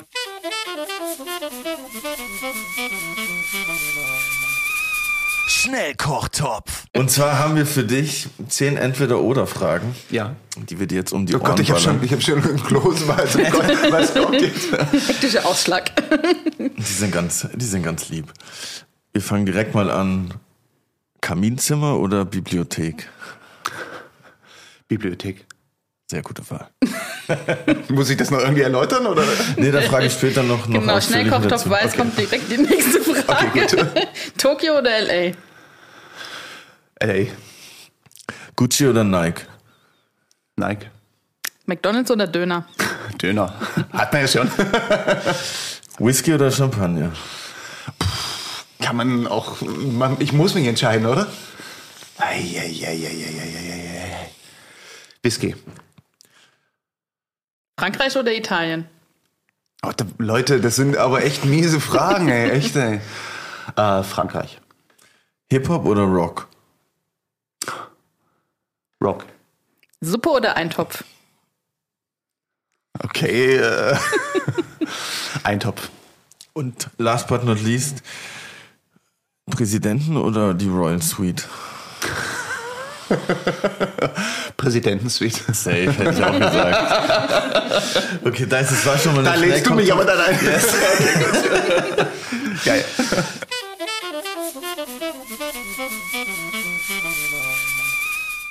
Bald, ich bin ja bald Kanzler, dann können wir das easy regeln über die Staatskasse. nee, aber ähm, wo wir zum Kaminzimmer und zur Bibliothek mal zurückkommen, es ist ja da, ist ja, wenn ich das richtig gesehen habe, sind es ja deine zwei Zimmer, in denen ihr serviert, richtig, oder? Nein. Nicht? Nein. Dann hat es der Interviewer aber falsch dargestellt, weil der hat gemeint, er kann aussuchen, ob er da ist oder da Das ist. ist richtig, das stimmt. Ähm, aber tatsächlich ist das Konzept in der Belletage so aufgebaut. Das heißt, wir haben unser Restaurant, was aus zwei Räumen besteht. Das ist richtig, die du auch räumlich trennen kannst. Und einmal die Bibliothek und einmal das Lorenz Adorn Esszimmer. Ein Kaminzimmer gibt es auch, aber dann, dahinter gibt es erstmal noch ein Bundeszimmer, Kaminzimmer etc. Das heißt, du kannst das alles aufmachen und miteinander verbinden. Das machen wir für unser Restaurant nicht im normalen Betrieb. Außer du sagst, äh, bist du verheiratet? Noch nicht. Du möchtest äh, deine Hochzeit bei uns feiern mit 100 Personen, dann sag ich, du, mache ich, wir machen alle Türen auf. Ich hoffe, du hast genügend gespart und dann geht's los. Ähm, weißt du? Also von Leben dem, lang. So, und, und von dem her ist das eigentlich ganz charmant. Aber dieses Kaminzimmer im Normalfall wird das von uns nicht betrieben, sondern normal vom Adlon. Ah, okay. Ja, also von dem her habe ich mich für die Bibliothek richtig entschieden. Aber ich wusste nicht, wo du hin wolltest. Und die, ähm, die Sache ist ja im Adlon, du bist da jetzt elf Jahre, wenn ich mich richtig entsinne. Tatsächlich, ist brutal, wa? Mhm. Okay. ne? Wobei, wobei ich sage immer, jetzt bin ich fast im zwölften Jahr, aber du musst ja im Grunde genommen die letzten anderthalb Jahre so ein bisschen ausklammern mit Berufsverbot da. Das war ja schon so ein bisschen und das war schon, naja, also muss man auch fair sein äh, gegenüber seinem Arbeitgeber. Also von dem her produktiv und effektiv war ich zehn Jahre. Zehn Jahre. Die Ja, letzten anderthalb waren so ein bisschen Rumgammelei. Teilweise. Erstmal Leider. alles Gute zum Jubiläum in dem. Fall. Und ähm, ihr macht ja auch den, den Bundespresseball, ne? Ja. Und Oh Gott, jetzt, mich jetzt so wird's gefragt, politisch, oder was? Jetzt kommen die, genau, Oh Gott, welche Partei Mann. Nee, nee, nee. Ähm, Oh, das ist ja natürlich wirklich aktuell im Moment. Ja, ja, ja, ja, ja, Und ihr habt ja auch viele natürlich ausländische Staatsgäste und so da. Und ich habe mich so, so als, als Politiker-Amateur gefragt, haben die denn so oldschool-mäßig dann so, wenn jetzt Barack Obama kommt und der bestellt was, hat er dann so einen Vorkoster, der das erstmal auscheckt vorher? Oder steht dann, okay, du darfst wahrscheinlich nicht drüber reden, gleich kommt jemand reingestürmt. oder steht da der Secret Service neben dir beim Kochen oder so? Ist Ja, so ist es. Echt? Mhm. So ist es tatsächlich. Und als äh, Barack Obama da war, war es tatsächlich so, hatte er das Meeting mit äh, Frau Merkel damals bei uns. Und das war irre. Wir hatten noch zwei Veranstaltungen nebenher und dann die Security in der Küche hin und. Die Jungs waren aber echt nett auch, muss ich wirklich sagen, und haben uns da unsere Arbeit machen lassen. Aber die hatten schon einen Blick äh, auf die Sachen, was wir da gemacht haben. Und von dem her, ja, ich sag mal, das war schon spannend, aber es war eher nervig, muss ich sagen. Ja, ja. Einfach so zu sagen, die müssen ihren Job machen, wir müssen unseren Job machen. Und wir haben ja da nicht nur für zwei Personen gekocht, sondern hatten das Restaurant noch voll. Und wenn ich mich recht entsinne, nicht im Kaminzimmer, aber im Wohnzimmer noch eine Veranstaltung. Die kam noch on top, ähm, wenn ich mich das richtig in Erinnerung habe vom Auswärtigen Amt. Und ähm, ja, aber es ist schon irgendwie auch cool, dann zu sehen, wie sowas abläuft. Und du denkst, so bin ich hier im Film und ja sowieso bei uns mit dem Hotel, die Historie und so. Das ist schon echt was Besonderes. Dann hier in Berlin ist immer was los. Manchmal nervt's natürlich auch. Aber ja, das war ganz cool und lässig. Und danach bin ich rangegangen, habe schön guten Abend gesagt, äh, kurz die Hand geschüttelt und er war super nett und hat sich bedankt und hat ganz normal aus der Karte bestellt. Also er war, glaube ich, der entspannteste von allen. Geil. Ja? Ich glaube, inklusive Frau Merkel, wenn ich mich recht entsinne. Aber ich weiß nicht. Also von dem her, es war wirklich, ja, es gibt natürlich schon Erfahrungen in so einem Hotel, wo du Menschen ich möchte gar nicht vom Kennenlernen sprechen, aber triffst, sagen wir es mal so, was einfach cool ist als, ja, kleine Hupe hier von um die Ecke, ist schon fetzig dann auch. Das ist schon das Schöne auch in dem Job, muss ich sagen. Voll, das glaube ich. Sag mal, was ist dein Lieblingseintopf? Weil jetzt wird's ja auch so ein bisschen ähm, kälter wieder. Du hast dich ja nicht für Suppen, sondern für Eintopf entschieden, Ja. bewusst. Hast du da auch eine Kindheitserinnerung, wo du sagst, oh geil.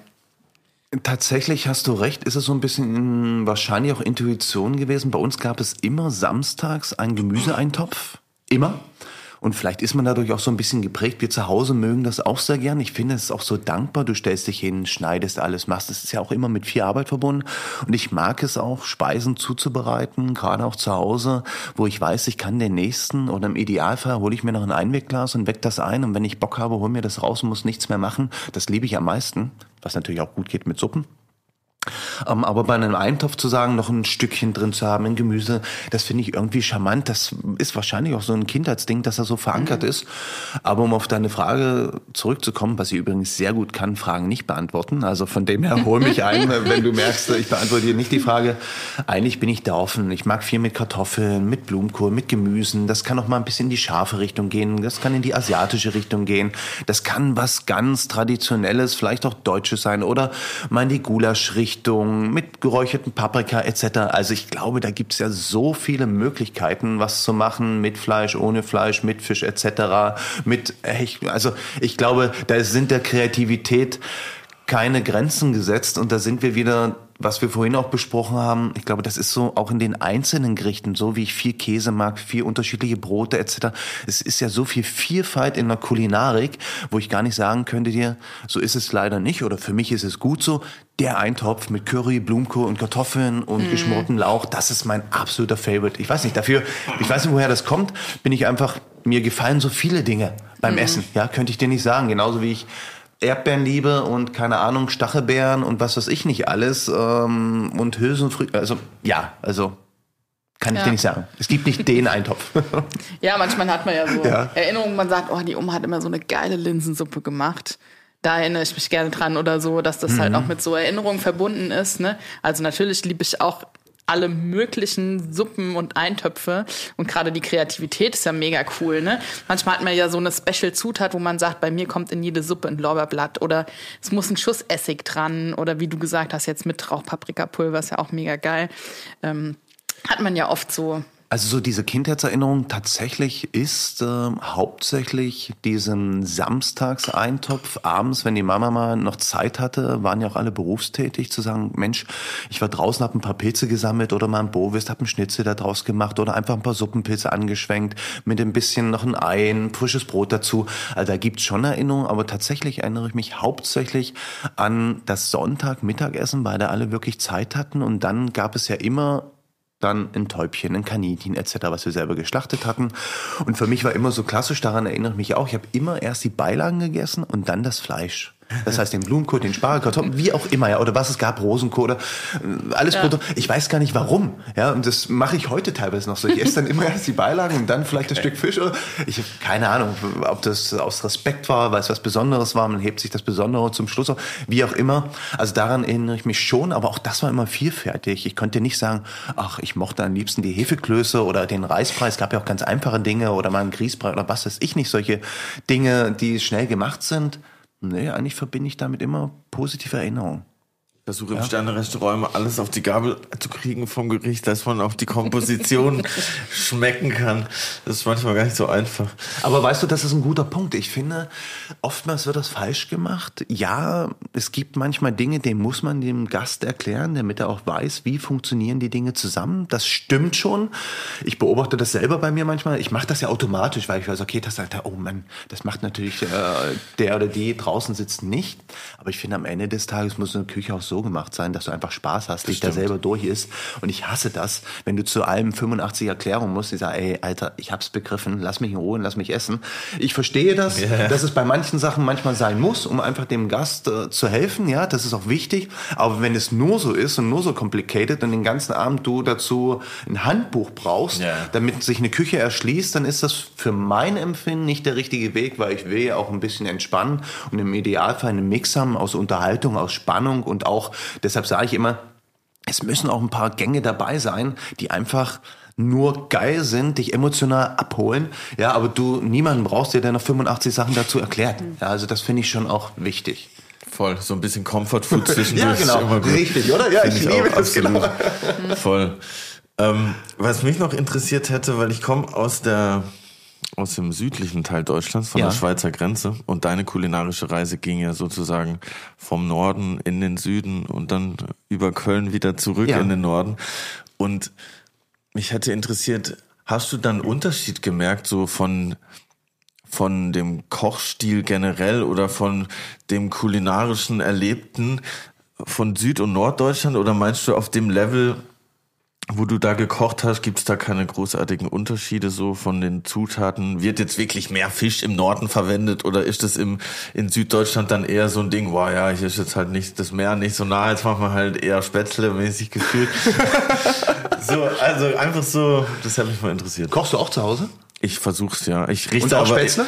manchmal ja. Ah, cool, ich liebe Spätzle. Ich finde Ja, ein paar beste. gute, gute geschabte Spätzle. Aber kannst du nicht machen, wa? Das heißt, kannst du Spätzle machen ohne Eier? Ich kann alles. Ah, okay, cool. Ja, erzähl mal, wie machst du Spätzle ohne Eier? Das würde mich interessieren. Ohne Eier. Das heißt nur dann Mehl und Wasser und äh, Kartoffelstärke. ah, okay. Gar kein Problem. Ja? Das glaube ich Funktioniert nicht. Ich glaube, dass die mit Ei geiler sind. Okay, das werden wir mal probieren. Als Spaß beiseite. Okay. Es gibt so Tricks wie Kala Namak, das ist ein indisches ähm, Salz und das, äh, also ein indisches Schwefelsalz. Ja. Und damit bekommt man auch einen leichten Eigeschmack in Spätzle, in Ah, okay. Veganer. okay. Kleiner Geheimtipp. Cool. Falls Das du vielleicht mir vegane Spätzle kredenzen möchtest, wenn er zu dir ins Adler kommt. Aber, aber zurück zu deiner Frage. Ähm, das eine ist natürlich die Betrachtungsweise in der Spitzengastronomie. Und wo es früher schon so war, vor 20 Jahren, 15 Jahren, dass man natürlich sehr viel Ressourcen genutzt hat, gerade aus dem Ausland, was heute nicht mehr so ist. Ich glaube, deshalb war die Spitzenküche sich da schon ähnlicher. Da hatte in den letzten Jahren wirklich finde ich, für mein Empfinden eine Transformation stattgefunden und dass man sich da auch mehr auf Regionalität besinnt und auf die eigenen Stärken und meinetwegen im Norden eher ein Schwarzbrot serviert und äh, im badischen oder im südländischen Raum halt das anderes und Mitteldeutschland ein Weißbrot oder wie auch immer. Also das würde ich zu 100 Prozent unterschreiben. Ich glaube, wo das schon immer so war, war das gerade, ich sag jetzt mal, ohne das irgendwie negativ bewerten zu möchten in vielleicht einfacheren Lokalen, in dem Gasthof, in der Gaststätte etc. Genauso wie du sagtest, wo du halt reingehst und dann einen guten Zwiebelrostbraten bekommst, ein paar gute handgeschabte Spätzle, einen frischen Salat und im Norden du natürlich dann einen Lapskaus hast, die mehr mit Fisch arbeiten etc. Ich glaube, das liegt ja in der Natur der Sache, dass die Leute dann erstmal schauen und was ja auch richtig war, welche Ressourcen haben wir, wo können wir darauf zurückkommen ja. und dementsprechend sich ja so auch die Küchen entwickelt haben und mein Gefühl natürlich, man da auch immer spürt, okay, sind das Regionen, in der Nähe zum Elsass etc. können die auf mehr Produkte zurückgreifen? Wie geht's denen wirtschaftlich? Ähm, das spielt ja auch immer noch eine Rolle. Was kann ich ausgeben für Lebensmittel, wenn ich sie halt nicht selber produzieren kann und darauf zurückgreifen kann? Das sieht man natürlich schon dann in ärmeren Regionen, dass die Küchen dann natürlich auch ganz anders aufgebaut sind und andere Rezepturen äh, auch verwendet werden. Das finde ich schon mega spannend. Also von dem her für mich gerade so in diesen jungen Jahren, was schon eine Weile her ist, war immer so dieses Gefühl, ich würde das heute ein Stück weit zurücknehmen, dass gerade die Küche im Süden in der Breite besser aufgestellt ist und man das Gefühl hat, die kochen einfach lieber für sich und für Gäste. Ich sage das jetzt mal so. Und je weiter man im Norden gekommen ist, ist es so ein bisschen spartanischer war und sagen, okay, wir machen hier unseren Job und was es zu essen gibt, das gibt es zu essen. Aber das hat sich halt einfach gewandelt, glaube ich. Äh, so von der Wahrnehmung. Gute Restaurants findest du ja heute überall in Deutschland. Vielleicht ist es tendenziell im Süden Deutschland noch ein bisschen mehr, aber das könnte ich jetzt nicht so sagen. Also ich glaube, dass das heute alle Wert legen auf gute, tolle Küche und gute Produkte und äh, die im Norden einfach andere Produkte verarbeiten, definitiv. Denke Hast du ein paar Tipps für uns, wo du nicht nur im Süden Deutschlands oder generell in Deutschland es selbst essen gehst? Planning for your next trip? Elevate your travel style with Quince. Quince has all the jet-setting essentials you'll want for your next getaway, like European linen, premium luggage options, buttery soft Italian leather bags, and so much more and is all priced at 50 to 80% less than similar brands. Plus, Quince only works with factories that use safe and ethical manufacturing practices. Pack your bags with high-quality essentials you'll be wearing for vacations to come with Quince. Go to quince.com/pack for free shipping and 365-day returns. Das habe ich ja vorhin sehr weit umrissen, aber tatsächlich muss ich sagen, ähm, bin ich da wirklich offen. Ich habe es auch so wie du vorhin sagtest, ähm, ich mag eine vietnamesische Küche, ähm, ich mag die Spitzengastronomie. Natürlich war ich bei vielen Kollegen, wo ich hervorragend gegessen habe. Ähm, also da bin ich wirklich breit aufgestellt. Wir sitzen hier im Orania. Ich meine, ich will hier keine Werbung machen fürs Orania, ich war hier bei Philipp Vogel essen. Ich hatte hier einen grandiosen Abend. Ich war ja die Straße hoch ein Stück essen im Goldies. Die machen geiles äh, Essen, was so draußen sitzen. Also es gibt so viel. Ich glaube, da muss man einfach ein bisschen offen sein. Es gibt ja auch so viele Informationen heute, ob es über Instagram ist, dies, das, jenes, wo man sich informieren kann über die klassischen Führer. Also ich glaube, äh, jede junge Frau, jeder junge Mann etc. Ähm, der da sich ein bisschen damit beschäftigt und Lust drauf hat, heutzutage an gutes Essen zu kommen, glaube ich, ist nicht schwer, würde ich behaupten. Oder? Siehst du das anders? Nö, aber vielleicht möchten Menschen von dir wissen, wo du essen gehst. Aber wir haben zwei Tipps bekommen. Vielen Dank, Hendrik. Sehr diplomatisch beantwortet. Wir, wir merken, dass du viel mit Politikern abhängst. Nein, gar nicht. Aber weißt du, das ist, das ist gar nicht so. Aber Geht dir das nicht manchmal auch so? Dann kriegst du eine Frage gestellt und, und dann denkst du an den, den, den. Und irgendwie hast du ja, und man hat ja auch so viele Freunde und da ist eine Wertschätzung. Und jetzt soll ich dir drei, vier Leute nennen, ähm, wo ich mir denke, kann ich ja gar nicht gerecht werden, weißt du? Und weil so viele coole Konzepte und das ist ja auch wirklich schön. Und ich muss sagen, das ist in Berlin ja auch das Harte. Wir sind ja nicht irgendwo, ich bin jetzt mal gemein auf dem platten Land, wo es äh, zwei, drei coole Restaurants gibt, wo die Leute hingehen, sondern wir sind in einer Stadt, die pulsierend ist, wo es immer neue Konzepte, ja. Konzepte gibt, wo Leute sich reinhängen, ähm, tolle Sachen machen. Das ist ja für uns alles Konkurrenz. Aber ich sage immer, für die Leute, die essen gehen, ist es mega. Sie haben einen bunten Blumenstrauß, äh, was sie sich aussuchen können, in welche Restaurants sie gehen oder keine Ahnung, an welchen Imbiss oder wie auch immer. Ja, das finde ich Super cool. Das ist in Berlin echt äh, oder? Also muss ich ja. auch sagen. Ich habe manchmal das ist schon äh, die Qual der Wahl, ja. wo man dann echt hingeht. So, das ist echt schlimm. Ähm, warst du denn auch viel im Ausland unterwegs, um dich inspirieren zu lassen? Oder hast du gesagt, boah, nee, Ich bleib hier. Hast du gerade gesagt, hast du gesagt? Ja, sorry. Cool. Ich, ich versuche nicht, wie viele Auch andere in Berlin, den Süddeutschen zu verbergen. So, warum? Ey? Ich bin international. Ähm, ich muss gestehen, das kam eigentlich mehr oder weniger durch die Arbeit auch viel. Ich bin viel gereist für Kempinski, hatte das große Glück, in vielen Häusern kochen zu dürfen. Keine Ahnung, in Singapur, in Las Vegas, in Mexiko, in Venedig. Also ich eigentlich so diese Intention meines Vaters, warum ich den Beruf erlernen soll, hat sich tatsächlich erfüllt und ähm, dafür bin ich auch sehr, sehr dankbar, muss ich wirklich sagen, weil es natürlich spannend ist, andere Kulturen zu sehen, Leute zu sehen, wie die ähm, an die Sache herangehen, wie da mit Essen umgegangen wird. Also natürlich ist das inspirierend. Das war eigentlich immer das Gute. Man hat mir das immer vorgeworfen, so am Anfang, ja, Hendrik Otto hat keine Hand, eigene Handschrift, der muss sich noch finden. Hinterher habe ich gesagt, ey Jungs, ihr habt's nicht begriffen. Darum geht es nicht. Ich möchte eine Küche kreieren, die offen ist und die frei ist. Und wenn ich eine Inspiration habe und ich finde, Kreativität lässt sich nicht so kanalisieren für mich, ja, dies zieht sich manchmal schon so ein bisschen durch, ohne dass einem das vielleicht bewusst ist, weil man vielleicht lieber mit irgendwelchen Produkten arbeitet, irgendwelche zu. Das steht außer Frage. Aber wenn ich unterwegs bin und ich sehe irgendwas Cooles oder habe was Cooles gesehen, ob das jetzt in Berlin ist oder in Singapur oder wie auch immer, und mir gefällt das, dann nehme ich das mit und dann arbeite ich da vielleicht dran. Vielleicht nur, weil ich es irgendwie nachbauen will, weil ich es cool finde, ähm, weil ich es einmal machen möchte, weil ich vielleicht einmal die Technik äh, auch lernen möchte. Also das gibt ganz viele Gründe dafür, aber das finde ich, so war es und ist es jetzt vielleicht auch nicht mehr ganz so aufgrund der Situation, da wir schon Produkte auch zurückgeschraubt haben und rausgenommen haben.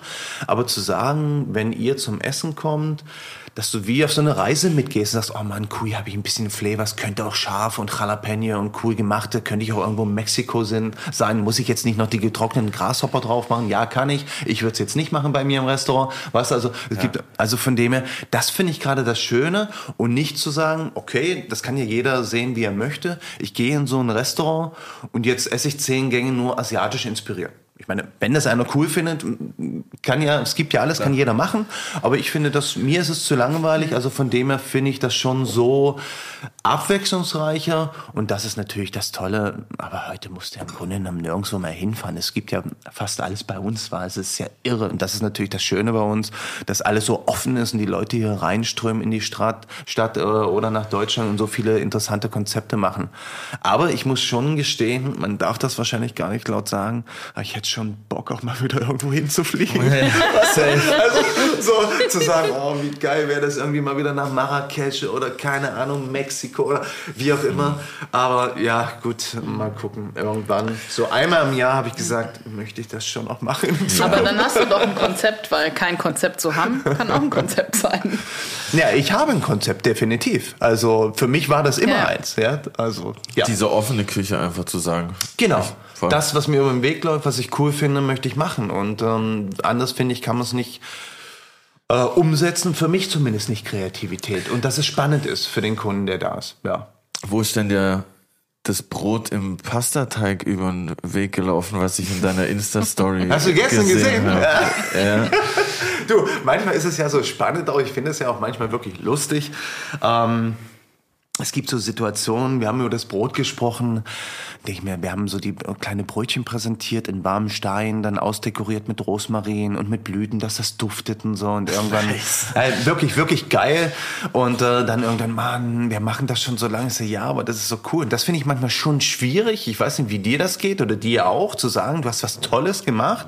Und du willst ja eigentlich, sagen wir mal, ich möchte das jetzt nicht sagen, du willst immer was Besseres machen und du möchtest ja Minimum deinen Anspruch halten. Und dann, ah, wir müssten mal ein neues Brot. Und ich so, Mann, Leute, ey, das ist so geil. Da müssen wir erstmal was Cooles finden, ja, was wir da für einen Ersatz schaffen. Naja, lange Rede, kurzer Sinn. Dann haben wir ein bisschen überlegt, was können wir machen? Okay, komm, wir backen jetzt ein geiles Brot, ändern das mit den Dips ein bisschen. Dann haben wir das präsentiert.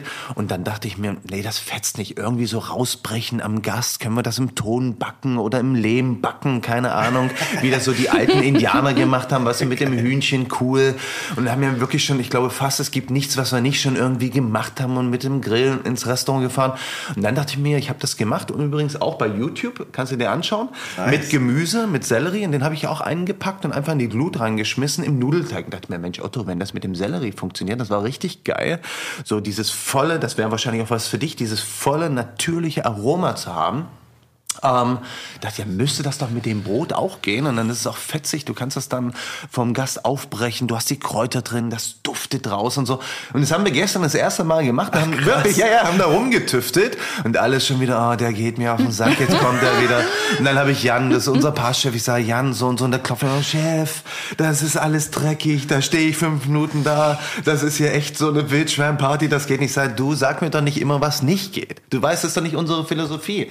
Jetzt denk doch erstmal drüber nach, dreh dich um und vielleicht erzählst du mir dann in einem Tag, wie es funktioniert. Aber das ist natürlich, finde ich, dann spannend, wenn alle die Köpfe zusammenstecken und alle sagen, oder viele erstmal, ah, das geht nicht. Und dann findest du, es geht ja doch immer irgendwie. Ja, man muss halt nur Voll. wollen.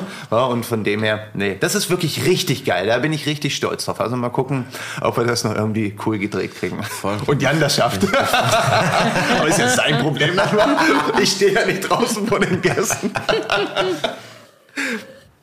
Und wenn ihr das hört, Jan, du weißt, ich meine das nicht so. Ja, also. Ja, wir haben nämlich noch eine Kategorie, die sich auch um Zutaten dreht. Die heißt Allerlei aus Kühlhaus 3.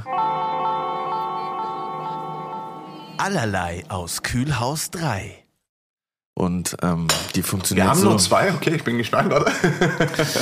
Ähm, ich gebe jetzt drei Zutaten, die bei mir im Kühlschrank liegen, wenn ich verkatert Sonntag aufwache und vergessen habe einzukaufen. Ja.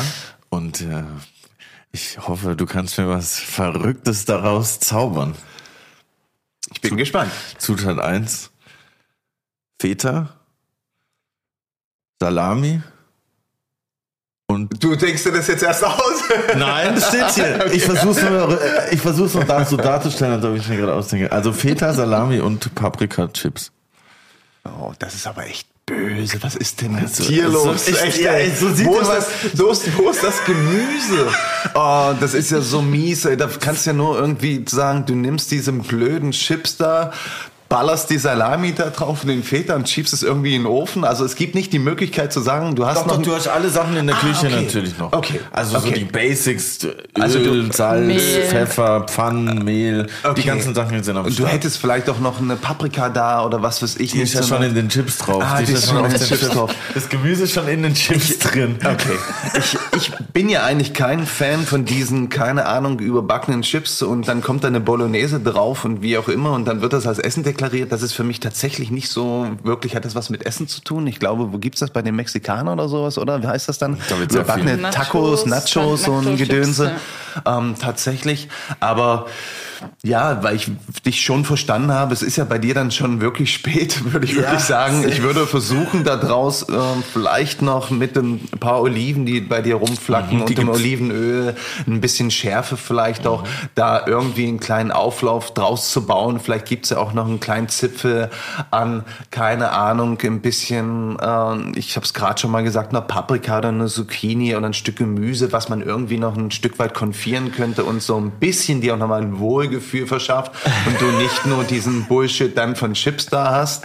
Äh, Salami, okay, kann man essen, esse ich auch, aber wenn du dann morgens so verkatert bist, Chips und Salami ist halt schon echt hart war. Aber ich denke, es würde was machbar sein, du dann das erste Bier aufmachst und das dann irgendwie sagst, okay. Als Konter. Genau, äh, ich kann das. Das würde sicherlich irgendwie funktionieren, ja, würde gehen. Also Auflauf. Das wäre jetzt, genau, das wäre jetzt nicht so meins, aber so in einer ganz bösen Situation zu sagen, ich habe echt Hunger, also könnte man dann schon irgendwie was draus machen. Also denke ich schon. Feta, ja. Kartoffelchips, Salami, Auflauf mit konfierter Paprika. Wenn die noch irgendwie da ist oder eine, oder eine Karotte oder eine Zwiebel, die hat man ja immer so ein bisschen rumflacken, die kann man ja auch noch mal dünsten, du, und macht das dann so ein bisschen drüber und backt das dann so ein bisschen auf, ja. Das finde ich gut. Dann noch ein Schuss, dann noch ein Schuss Maggi rein und dann let's go.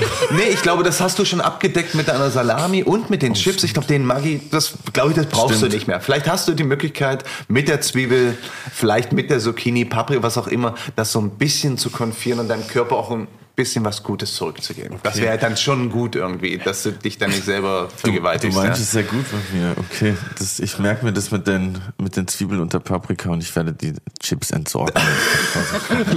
Nein, ich finde, es hat ja auch alles seine Zeit und seinen Platz, Voll. ja, aber das, das sehe ich halt nicht als wirklich als Mahlzeit, weißt du, Ja, das tut schon schon weh. Also vielleicht gibt es ja dann auch irgendwie, dass man sagt, man kann noch einen Pfannkuchen backen oder du hast ein paar Kartoffeln da oder wie auch immer, die man schnell noch rösten kann. Weißt du, Also ich glaube, die Chips, das ist echt, das würde ich nicht unter Kategorie Essen irgendwie fett bleiben. Das kommt da nicht vor. Was Vielleicht für- gibt's ein bisschen schwierig. kommt. Also Da müsste wirklich alles weg sein. Ich sage, das ist jetzt das Letzte, um irgendwie Ja. nicht zu verhungern und ich jag mir das dann rein. So das ist es leider manchmal. Okay.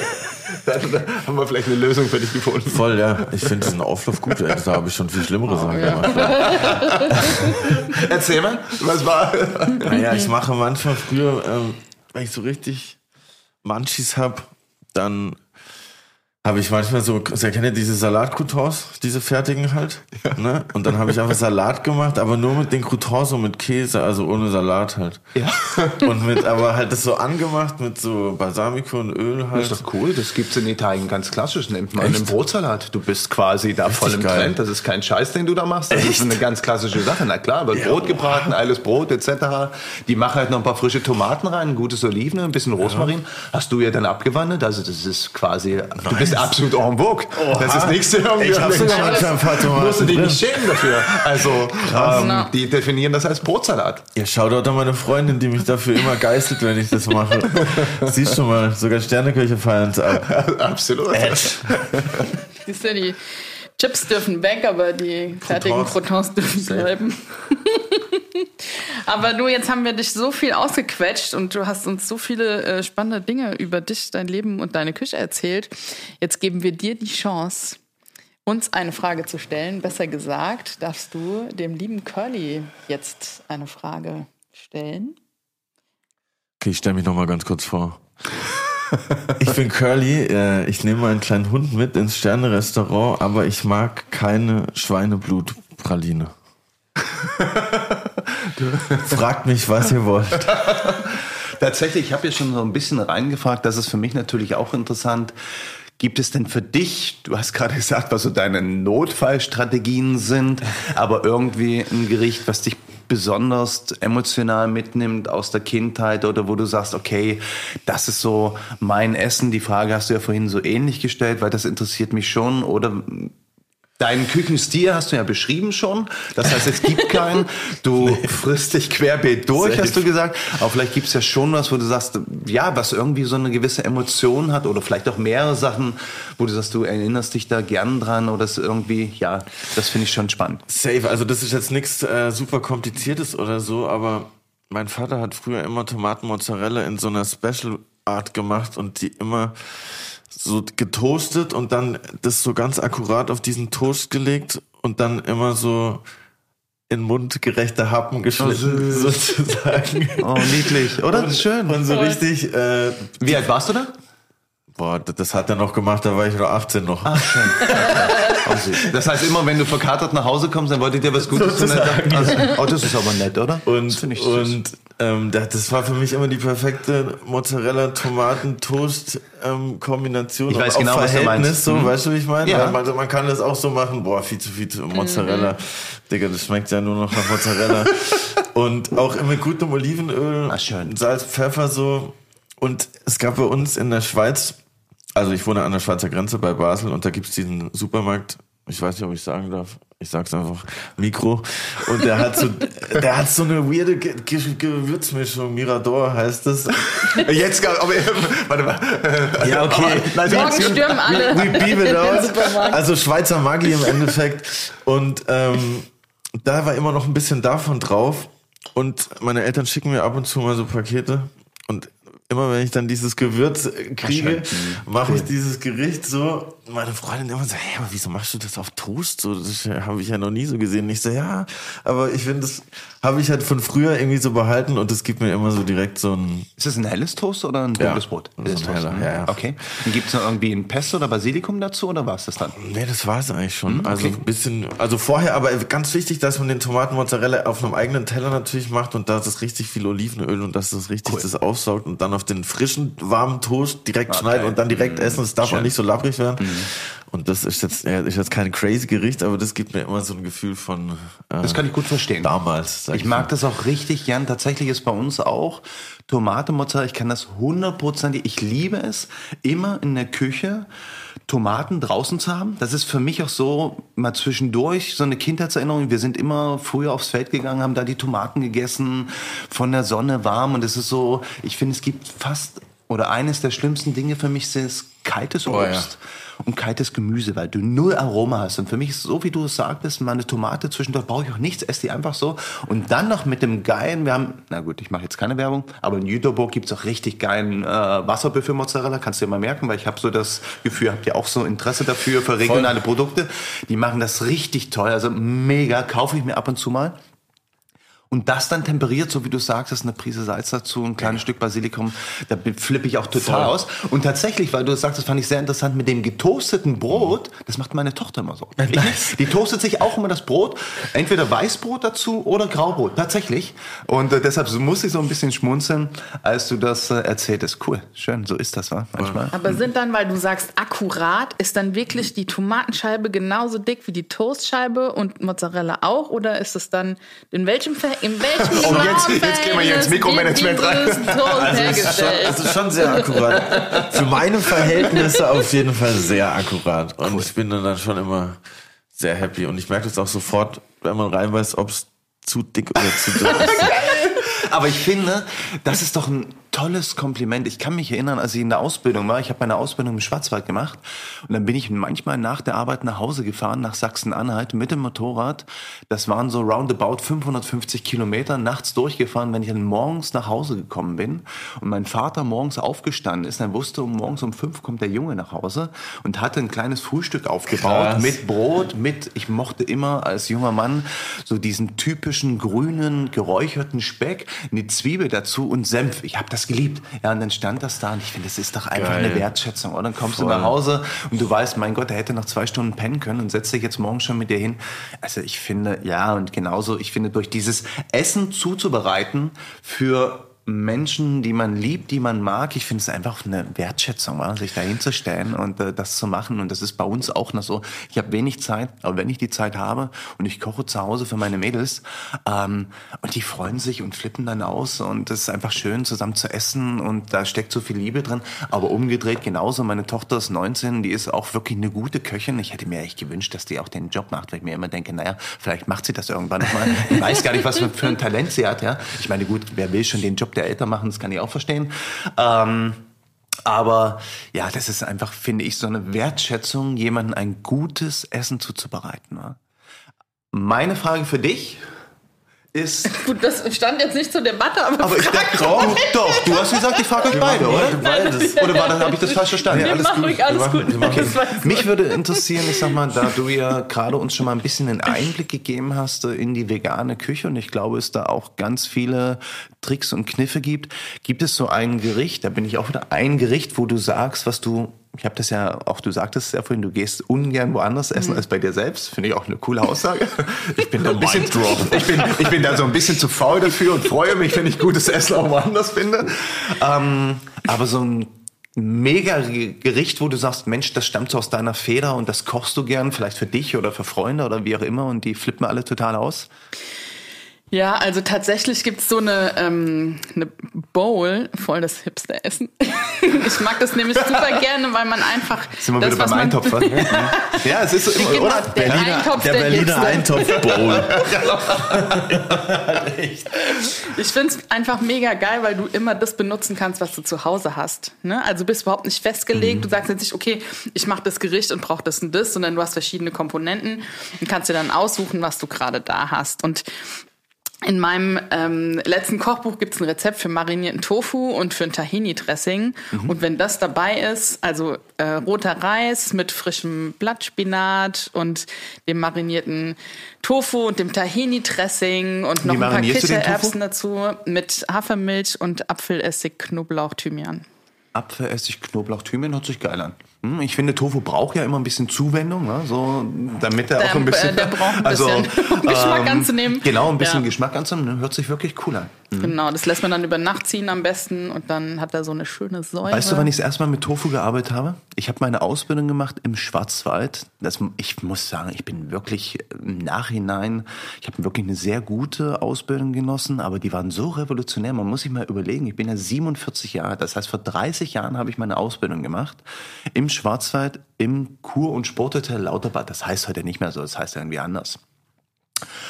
Und die haben damals schon Vollwertküche angeboten und Heilfasten. Das heißt, äh, diesen Part mit Tofu, mit Curry und Marinaden, Vollwertküche, Getreide, Gemüsesteak, alles solche Dinge, wo ich mir dachte, was ist denn das für ein wildes Zeugs hier? Und ich muss sagen, auch Pfannkuchen schon mit Vollwert, die waren wirklich weit ihrer Zeit voraus. Und damals hatte ich schon Berührung, wirklich Menschen, die sich da schon auch auseinandergesetzt haben, was bedeutet auch Essen für den Körper, gesundes Essen etc., bin ich immer wieder überrascht, wo ich mir denke, wow, es hat mir auch wirklich in vielen Dingen sehr geholfen. Darf ich dir noch eine Frage stellen? Wenn wir schon dabei sind, hau Dankeschön. raus. Letzte Frage dazu. Ich muss noch bald auf Arbeit, Leute, wir müssen fertig werden hier. Ähm, was hältst du dann von diesen ganzen Ersatzprodukten? Das heißt, nein, weil Ja, ich ja. finde das auch wirklich spannend und ich mich da nur teilweise damit beschäftigt habe. Ähm, vegane Leberwurst, es gibt ja, glaube ich, fast nichts, äh, den Aufschnitt etc., was es nicht gibt. Ja. Wie denkst du darüber? Ich finde es einfach. Und du natürlich auch, also ich will dich da nicht rausnehmen. Ich denke nicht. Ich habe aufgehört zu denken. Also generell denke ich, ist einfach eine geile Möglichkeit, ähm, weg von dem Überkonsum von Fleisch zu kommen, Mhm. weil bei den meisten Menschen ist es ja so, dass sie sagen, sie können nicht auf den Geschmack verzichten, auf die Konsistenz. Also du denkst, es ist so eine, so eine Übergangszeit, dass man das noch braucht? Dass die Leute diesen Ich Geschmack denke- noch haben Ja. und damit vom Fleisch wegkommen? Also ich denke, dass man das äh, generell auch konsumieren kann. Ne? Es Mhm. ist ja immer so eine Frage der Dosis. Muss ich jetzt jeden Tag ein veganes... äh, gesagt, die Frage der Dosis ist in dem Fall ich- richtig, ja, wenn ich mal die Das Zutaten ist ja genauso wie, wie mit äh, Fleischkonsum auch. Ne? Muss ich jetzt jeden Tag ein Steak essen? Muss ich jeden Tag ein veganes Aber weißt du, was ich halt nicht dabei kapiere und deshalb verstehe ich das so ein bisschen als Übergang. Ich kapiere nicht, wenn ich sage, ich möchte auf Fleischkonsum verzichten, ganz bewusst, weil den meisten, glaube ich, geht es ja ums Tierwohl dann, Ja, korrigier mich. genau. Und, nicht, und dann möchte ich aber trotzdem den Fleischgeschmack, wo ich mir denke, naja, ich meine, es gibt so viele Möglichkeiten, sich fleischlos zu ernähren und trotzdem eine Tiefe im Geschmack zu erzeugen, dass ich auch kein Fleisch brauche. Ich verstehe nur nicht, warum ich dann eine Leona essen muss, die dann halt vegan zusammengebaut oder vegetarisch ist, aber dann nach Leona schmeckt. Und deshalb dachte ich, es ist vielleicht schon so, wie du sagtest, irgendwo verankert in unserer Denke, gerade vielleicht, also ich bin ja wesentlich älter als ihr, bei der jungen Generation, glaube ich, ist das nicht so. Die Sag werden dann, das mal nicht. Die werden dann halt anders groß. Aber tatsächlich habe ich mich das so ein bisschen gefragt. Ich denke, warum denn? Und das war so meine Erklärung, wo ich dachte, gut, vielleicht ist das ja ein Hilfsmittel, um diese Transfor- Transformation noch so ein bisschen äh, voranzutreiben, weil anders kann ich es mir eigentlich nicht erklären. Und das Einzige, was ich halt so ein bisschen wild finde, ist, ich habe ja da echt so einen Schaden auch ein Stück weit. Egal welches Produkt, ich lese mir immer die Zutatenlisten zu äh, durch und manchmal fällst du ja hinten über und denkst, wow, das hört ja hier nicht mehr auf, ja. Das ist äh, und das ist halt gerade auch so bei diesen veganen Produkten, Emogato dies und das und so, wo ich mir denke, wow, ist das dann am Ende des Tages auch wirklich noch gesund äh, für mich, der das ist? Oder was? Weißt du, das ist so Ja. wieder ein bisschen, wo Ja. geht die Reise hin? Oder steht das jetzt erstmal im Vordergrund für mich oder für den Verbraucher, die Verbraucherin sagen, okay, ähm, es wurde halt kein, also da sind Hm. auch noch so viele Fragezeichen, deshalb hat es mich wirklich interessiert, wie du das so siehst. Ja. Kein Problem, ich habe ganz viele Antworten für dich. ich muss nur auf die Uhr gucken. Ich habe gehört, du musst noch arbeiten. Nee, ich, ich meine, ich finde so, ich finde so, wenn man halt dann sagt, man will kein Fleisch essen, dann kann man halt einfach auch dann nur Gemüse halt essen, so. Weil ich, ich wenn man das halt irgendwie Das geschickt Ansatz. macht, irgendwie, zum Beispiel äh, Stefan Henschel war ja auch schon hier und ich habe bei ihm äh, gegessen und ich hatte danach so null das Gefühl, dass mir irgendwie Fleisch Fleisch äh, vermisst habe, so, weil ich glaube, es kommt halt auch darauf an, wie man halt die Gemüse zubereitet und viele Leute bereiten die halt dann nicht so zu, dass sie halt fleischähnlich sind, sondern halt auf die Oldschool Gemüseart, die man halt kennt. Und dann ist es halt natürlich was anderes, aber zum Beispiel habe ich da auch einen Sellerie gegessen, das, wo ich dachte, krass, das hätte jetzt auch mit geschlossenen Augen äh, was anderes sein können, mhm. gefühlt. Weißt, ich weiß mein? genau, was du meinst, weil du auch in vielen Dingen so eine Tiefe erzeugen kannst in dem Produkt, nur die Produkte aus ja in sich schon haben, das müssen wir dir nicht erzählen, das warst du besser als wir alle am Tisch. Ähm, dass ich dann so denke, ja, braucht man eigentlich gar nicht, aber ja, ich finde es auch so ein bisschen eine Einstellung. Was will ich gerade? Möchte ich was Leichtes Voll. essen? Möchte ich ein leichtes Gemüsegericht essen? Esse dazu eine gute Beilage, eine Kartoffel, ein Stück Brot. Dann, es muss auch gar nicht immer diese Tiefe haben. Es kommt ja auch darauf an, was erwarte ich, ja. Aber für mich muss ich schon sagen, manchmal habe ich auch einfach Bock, ein gutes Stück Fleisch zu essen. Also ich könnte im Moment noch nicht komplett darauf verzichten. Aber auf diese ganzen Zusatzprodukte kann ich verzichten und dann sagen, okay, ja, aber es ist natürlich auch die Frage, ja. ich will da jetzt gar nicht zu tief reingehen. Eigentlich musst du ja dann auch sagen, du verzichtest auch auf Molkereiprodukte, wa? Ich sag mal, das ist ja auch so ein Thema dann. Also das wäre für mich auch echt schwer zu sagen, keinen Quark zu essen. So, pff, Kein Käse. Ja, also das ist schon so, ich denke. Ja, so Endgegner auf jeden Fall für mich. Also aber tatsächlich ja würde ich auch gerne auf deine Frage antworten, wenn es gestattet Nein. ist. Nein. Doch. Bla, bla, bla, bla, bla. Entschuldigung, bitte. nee, aber das ist ja genau der Punkt viele VeganerInnen verzichten ja nicht auf Fleisch, nicht weil es ihnen nicht schmeckt, sondern wegen des Tierwohls. Und mhm. warum soll man dann auf diese in Anführungszeichen Ersatzprodukte verzichten, die am Ende bestimmt, wenn wir jetzt Lebensmittel in gesund und ungesund unterteilen wollen, was generell eine saudumme Idee ist, weil auch hier, ne, wenn du ein äh, Stück Leberwurst oder vegane Schnitzel isst, ist es nicht ungesund. Auch da macht's wieder die Dosis, ähm, zu sagen, warum soll ich mir nicht ab und zu mal äh, ein veganes Fischstäbchen oder ein veganes Schnitzel gönnen, weil erstens ist es für meine Gesundheit besser und zweitens ist es für die Umwelt besser und drittens ist es für das Tierwohl besser. Deswegen sehe ich das nicht so, äh, diese ähm, dieses Vorurteil schwappt natürlich total oft entgegen, wenn man sagt, na ja, wenn du kein Fleisch essen willst, dann lass es halt ganz und verzichte auf diese Ersatzprodukte wir Menschen sind halt auch einfach Gewohnheitstiere und wir verbinden mit Geschmäckern Erinnerungen. Das haben wir die, die ganze, durch ja. die ganze Podcast-Folge durchgezogen. Und warum soll ich mir das dann nicht gönnen, wenn es auch einen Ersatz gibt, ohne dass ein Tier sterben musste oder ohne dass die Umwelt krass belastet wird? Deswegen bin ich da total aufgeschlossen und auch total dankbar, dass es solche ähm, Produkte gibt, die es ein also einem einfach machen, auch eine breitere Bandbreite zu haben, aus der man wählen kann, was möchte ich jetzt essen und was nicht. Und diese Geschmäcker mit, wie ihr gesagt habt, natürlich kann ich auch ein Gemüse so zubereiten, dass es mir schmeckt und dass mir nichts fehlt. Ja, das ist ja der bekannte Umami-Geschmack, den man auch anders in Essen bekommt. Nur haben viele Menschen vielleicht auch einfach nicht die Lust und die Zeit, sich abends noch drei Stunden hinzustellen und sich aufwendig was zu kochen. Und das ist cool, wenn man sich zwischendurch, wenn man zwischendurch einfach auf solche Produkte zurückgreifen kann. Und es gibt ja auch viele Menschen, die keine Milchprodukte vertragen. So hat es bei mir zum Beispiel angefangen. Ich war ein Jahr in Paris und als ich aus Paris zurückkam, hatte ich eine Laktoseintoleranz. Fragt mich warum. Zu viel Käse und Milchkaffee. Bin ja noch nicht mein Leben lang Veganerin. Und ähm, ich finde es einfach auch mega spannend, was sich da gerade tut auf dem Markt. Ne? Auch mit, wie stelle ich jetzt Käse her aus einer Nussmasse zum Beispiel oder finde das ähm, einfach ja, mega spannende, spannende Themen. Ja, auch da gibt's äh, inzwischen ähm, ja. Nein, ich wollte nicht, dass du das falsch verstehst. Also ich sage mal, ich nee. sehe mich auch als aufgeschlossen und am Ende des Tages finde ich, kann das und soll das auch jeder für sich entscheiden sondern es gibt so ein paar Sachen, ich glaube, da sind wir wirklich und ich auch, wo ich immer sage, das kann jeder nach seinem Gusto machen.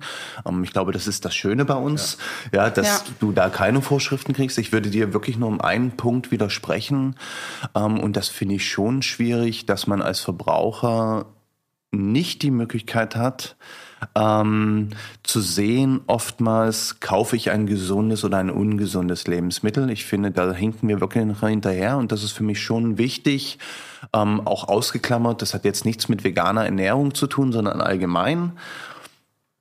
Nehme ich jetzt ein mhm. Lebensmittel nach unseren Parametern, sage ich mal, zu mir, was gut, schlecht oder sehr schlecht für mich ist, das würde mich schon oftmals interessieren.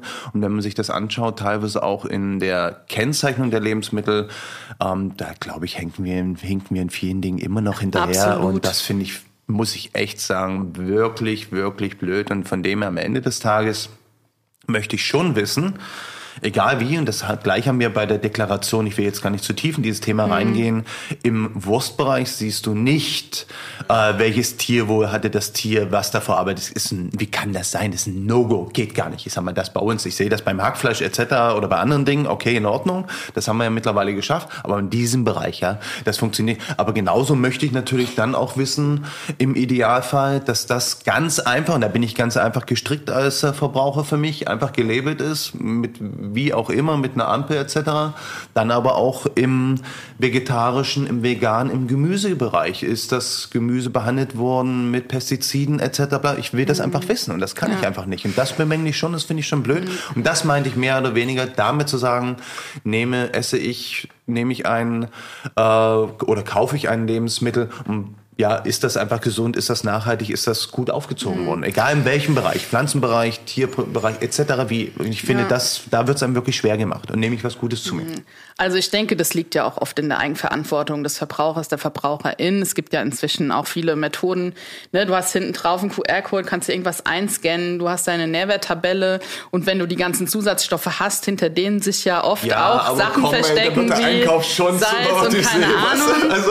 Und je unverarbeiteter das Lebensmittel ist, desto ja. besser ist es. Und sagen wir mal ehrlich, auf einem Stück Fleisch müsste eigentlich auch eine Auszeichnung draufstehen. Das Tier wurde mit B12 und ähm, hier, na, was kriegen sie, damit sie nicht Schlechten krank werden? Sachen.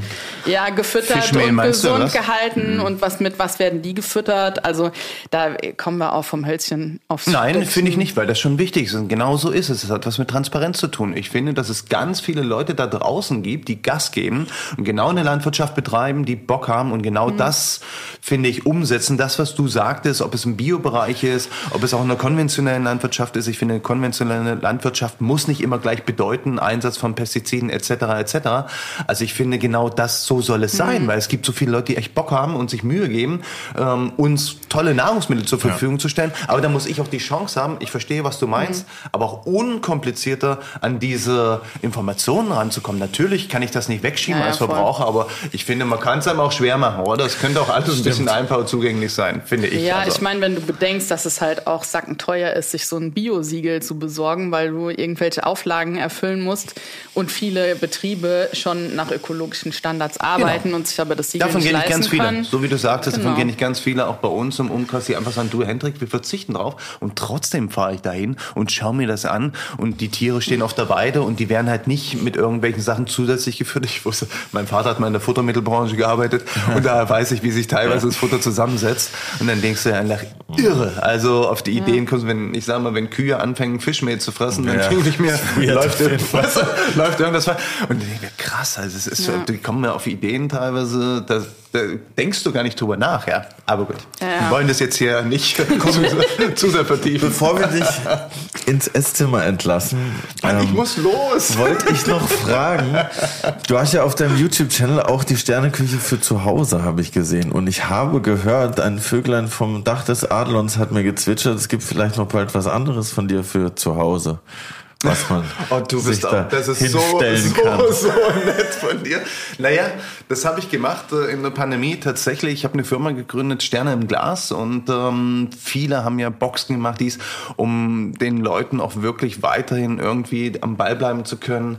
Und damit nicht, wenn du Sonntag früh aufwachst und sagst, ich habe nur noch ein paar Chips da, sondern irgendwie auch du dann noch an gutes Essen kommst. Und das fing so ein bisschen, ich habe das vorhin auch gesagt, äh, war das so vielleicht auch ein Stück weit ja, mit der Pandemie umzugehen. Ich habe viel zu Hause gekocht, viel gemacht.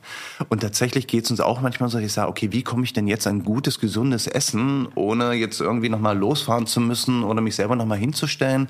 Und habe ein paar Eintöpfe, ein paar Suppen, ein paar Fonds kreiert, äh, eine Kollektion gemacht. Wenn alles klappt, ich hoffe, das wird auch klappen, ähm, wird es die ab... Äh, Ende September, Anfang Oktober ähm, online über die Deutsche See auch erhältlich sein. Das war erstmal so, da ist ja kommen online heute, dann ist das auch für jeden zugänglich und dann schaust du mal weiter.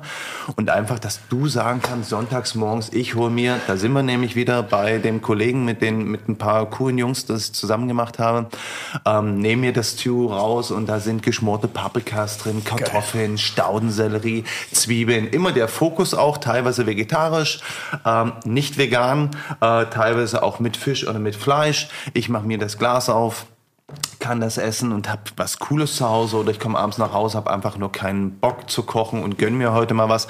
Oder es hilft auch, das wird auch so die Idee ein bisschen zu sein, dazu noch ein paar Rezepte anzuladen und zu sagen, Mann, ich habe schon mal einen coolen Fond hier, einen geilen Gemüsefond, einen coolen Krustentierfond hin und her. Ich mache mir da mal schnell äh, einen schönen Risotto draus, weißt du, oder kauf mir noch ein Stück Fisch dazu oder worauf man Lust hat. Also ich finde das ja ganz variabel und ähm, ich habe dann immer so zu Hause gekocht. Manchmal, wenn ich keinen Bock hatte, bin ich einfach hinter den Kühlschrank, mir einen Fond aus und sagt meine Frau zu mir, damit musst du ein paar Videos drehen. Ich sage, Schatz, ist doch alles schon geplant, ist doch logisch. Also es macht dann einfach einfach, naja, weil ich finde schon zu sagen, vielleicht das Gemüse schnell zu schnippeln, okay, das ist so eine Sache, das machst du mal schnell. Aber einen guten Fond anzusetzen, eine gute Soße da zu haben, das ist schon, wo du sagst, ist einfach easy. Machst auf, nimmst dir die Hälfte raus, machst wieder zu und wenn es einwächst, dann kannst du auch noch mal eine Woche oder zwei oder drei halten. Also einfach praktisch, ja.